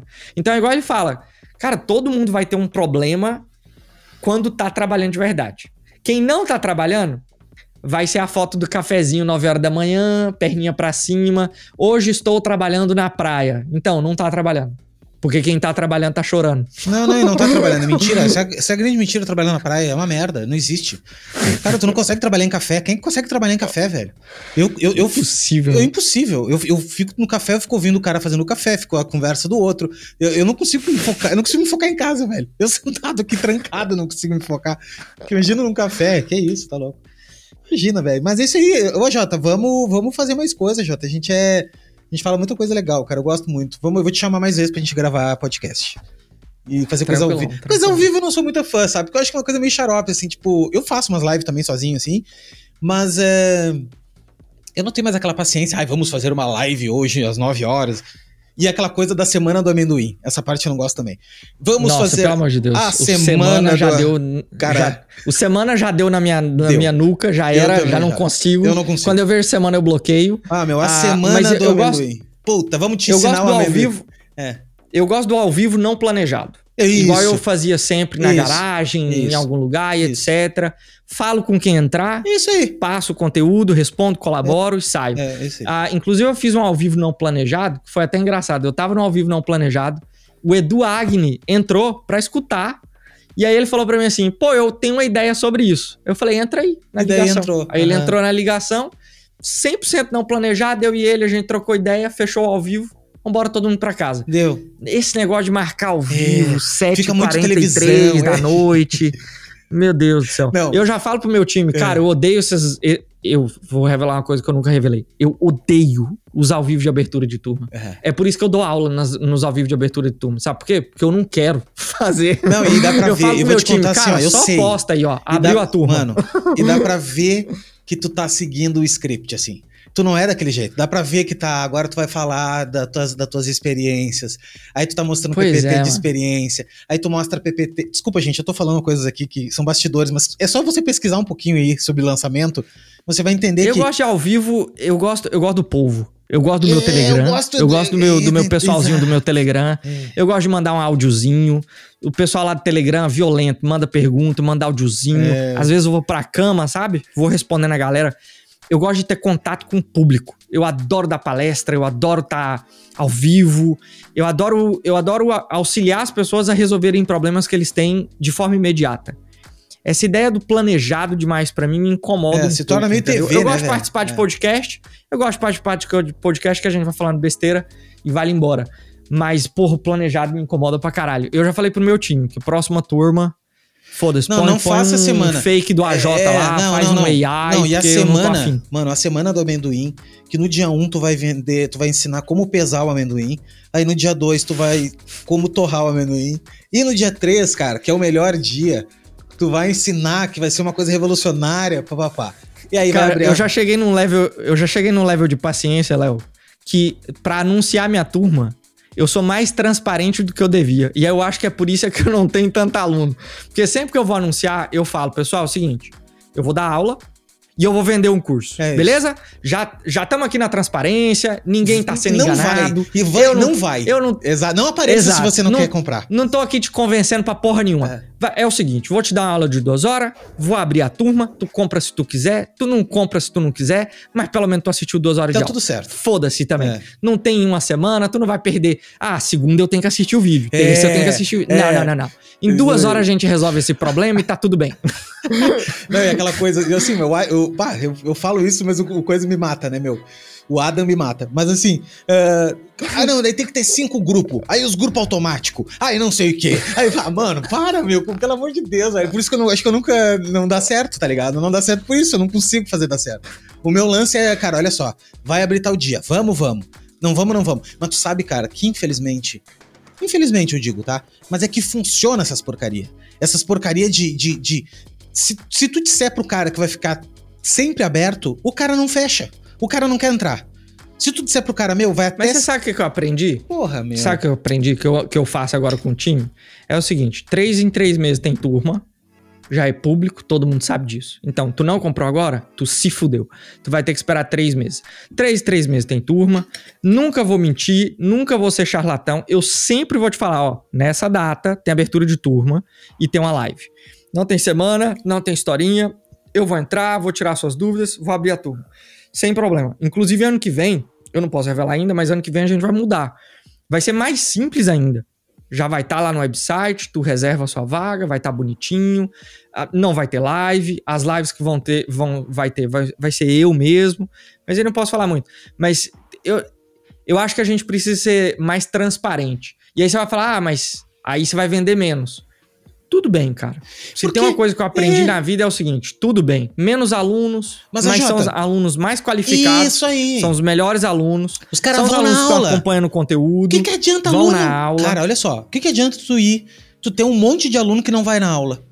Hoje, Exato, não que adianta nada, exato. cara. Não, tudo bem, botou o dinheiro no bolso. E outra coisa, se fosse um dinheiro que realmente modificasse a vida do cara, que fosse uma grana que fudeu, agora com esse dinheiro aqui mudei a minha vida. Não é, entendeu?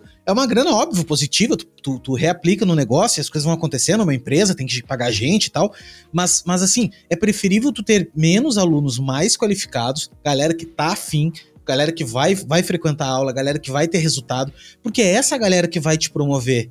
É essa galera que vai te elevar. E não um, um perfil lá que, que nem entrou na plataforma. O cara nem entrou na plataforma. Comprou e não entrou. É, Por eu tô de numa um- vibe agora Não. que é. Eu falei isso na última live, o meu time quase me infartou. É, eu falei, cara, tu quer estudar? Tu estuda. Tu não quer estudar? Tu não estuda. Eu não sou sua mãe, não sou seu pai, eu não vou ficar batendo na porta do seu quarto falando, estuda, menino. Não, não, não. Seguinte, comprou, não quer estudar? O problema é seu. Comprou, quer estudar? Beleza, eu tô aqui pra te ajudar. Então, assim, não, não sou sua fada madrinha. Eu não sou o cara do influenciador que vai ficar falando que tudo na vida é borboleta colorida. É o seguinte, tu não quer estudar, irmão? Tu vai tomar porrada o tempo inteiro. Tu quer estudar? Beleza, tu vai aprender. Agora, a responsabilidade é 100% sua. Não joga a responsabilidade em mim, não. Porque eu já estudei, eu tô trabalhando, eu não preciso estudar mais, não. a responsabilidade é sua. Você comprou, tu se vira. Porque eu já me virei, entendeu? Eu tenho que estar aqui para te dar o suporte, mas tu tem que se virar. Então eu cansei desse papinho de, ai, tem que fazer o um marketing, tem que fazer um grupinho de WhatsApp. Brother, é o seguinte, tá lá, designcircuit.com. Quer estudar? Beleza. Não quer estudar? Foda-se também, não é um problema meu. Isso não vai mudar minha vida, que eu tenho minha carreira. Então, foda-se. É eu não tô com muita paciência. quer, quer, mano. Mas isso aí, mas esse é tu, né, velho? Isso que importa. Importante é isso. E assim, quem quer estudar tem valor lá, né, cara? Tem muita coisa legal para estudar. Então, tipo. Ah, maluco, são mais de nós passamos agora de 550 horas aula. Foda. É muita só, coisa. Só tem um treinamento no Brasil que tem mais hora do que eu, Ícaro. E eu vou passar ele em breve. Que é um. Mas na verdade é um treinamento todo daí, né? Todo dele. É, treinamento todo. Que não é um treinamento, que é, uma, a gente é, que é uma escola, né? Que é uma parada. É, a gente continua dando as mentorias todos os sábados. Então, todo sábado a gente tem encontro, tem encontro de UI, tem encontro de estratégia, a gente tem diferentes assuntos. Todo sábado tem um diferente assunto, a gente troca ideia. Aí vai acumulando as horas, a gente já tá aí com 550 ou 555 horas. Mas é absurdo. O Ícaro hoje tá com 600 ou 700 horas, então a gente já tá chegando nele. Tá chegando nele. Se o menino diminuir a hora ali, eu vou passar. É, mas o menino é disciplinado, ele é disciplinado, é fudido dos caras. Pois é, eu não sou. Vamos pra cima. A Jota, querido, obrigado, irmão. Obrigado de, de coração esse papo aí. É, eu não vou nem. Eu vou, aliás, eu vou deixar todos os links do AJ aí na, na, na, descrição, mas eu tenho certeza que você conhece ele, mas se não conhece, vai conhecer agora. Vou botar também o link do, da Design Circuit. Uh, vou chorar pro AJ depois um link pra gente ter desconto, porque eu gosto de ter. Faz, cupom. faz. Só já é, fala direto com a Ada. É, já tá Já manda lá o cupom. falar com a Ada. E, cara, é isso aí, velho. Então, obrigado de coração. Últimas palavras. Últimas não. Palavras finais, AJ, para essa. pros pequenos gafanhotos que estão sedentos aí por. Cara, todo mundo pode aprender. Todo mundo vai aprender em diferentes tempos, em diferentes ritmos. Ah, algumas pessoas vão aprender um pouco mais rápido, outras pessoas vão aprender um pouco mais devagar, mas todos conseguem aprender. Seja design gráfico, seja UX, seja UI, seja desenvolvimento. Tem muito desenvolvedor me seguindo agora, então seja desenvolvimento. Se você quer realmente, aí é que tá a palavra, realmente trabalhar com qualquer coisa no digital, você consegue. Mas não vai ser em 15 dias. E nem um ano, acredite, não vai ser. Tá ligado? mas enfim, cara, eu acho que cada um tem seu time, mas não será em 15 dias. E não será em 30 também. Tenha paciência. Paciência, meu jovem, paciência. Todo mundo tem que ter paciência. Que nem tu falou também um tempo, uma hora atrás ali, que é assim, não adianta tu acelerar o processo, cara. Isso é que nem tu botar muito fermento no bolo, assim. O bolo vai inflar, inflar, inflar, mas vai ficar oco. É a mesma coisa, assim, tu querer passar todo. Ah, sendo que quando tu chegar na frente de um grande projeto, tu vai ter que voltar à base. Tu vai ter que voltar à base, voltar ao simples, né? Voltar ao que funciona. Então, não queira. Tenha paciência, cara. Essa é a palavra-chave. É isso aí. Gente, obrigado por ter escutado até agora. É, deixa aí seu, sua mensagem, manda esse, esse podcast para mais pessoas. Queria mandar um abraço para os dois grandes parceiros aqui, né? Que é a Mocaperia e também a Coffee Club que são meus amigos e meus amigos patrocinadores, que a gente tem que pagar as contas, que é pão e circo, alguém tem que pagar o pão, né? Então, o circo deixa para mim, mas agora o pão alguém tem que pagar. uh, Jota, obrigado, tá? De coração. E a gente se vê na próxima. Valeu! Tranquilo, até mais.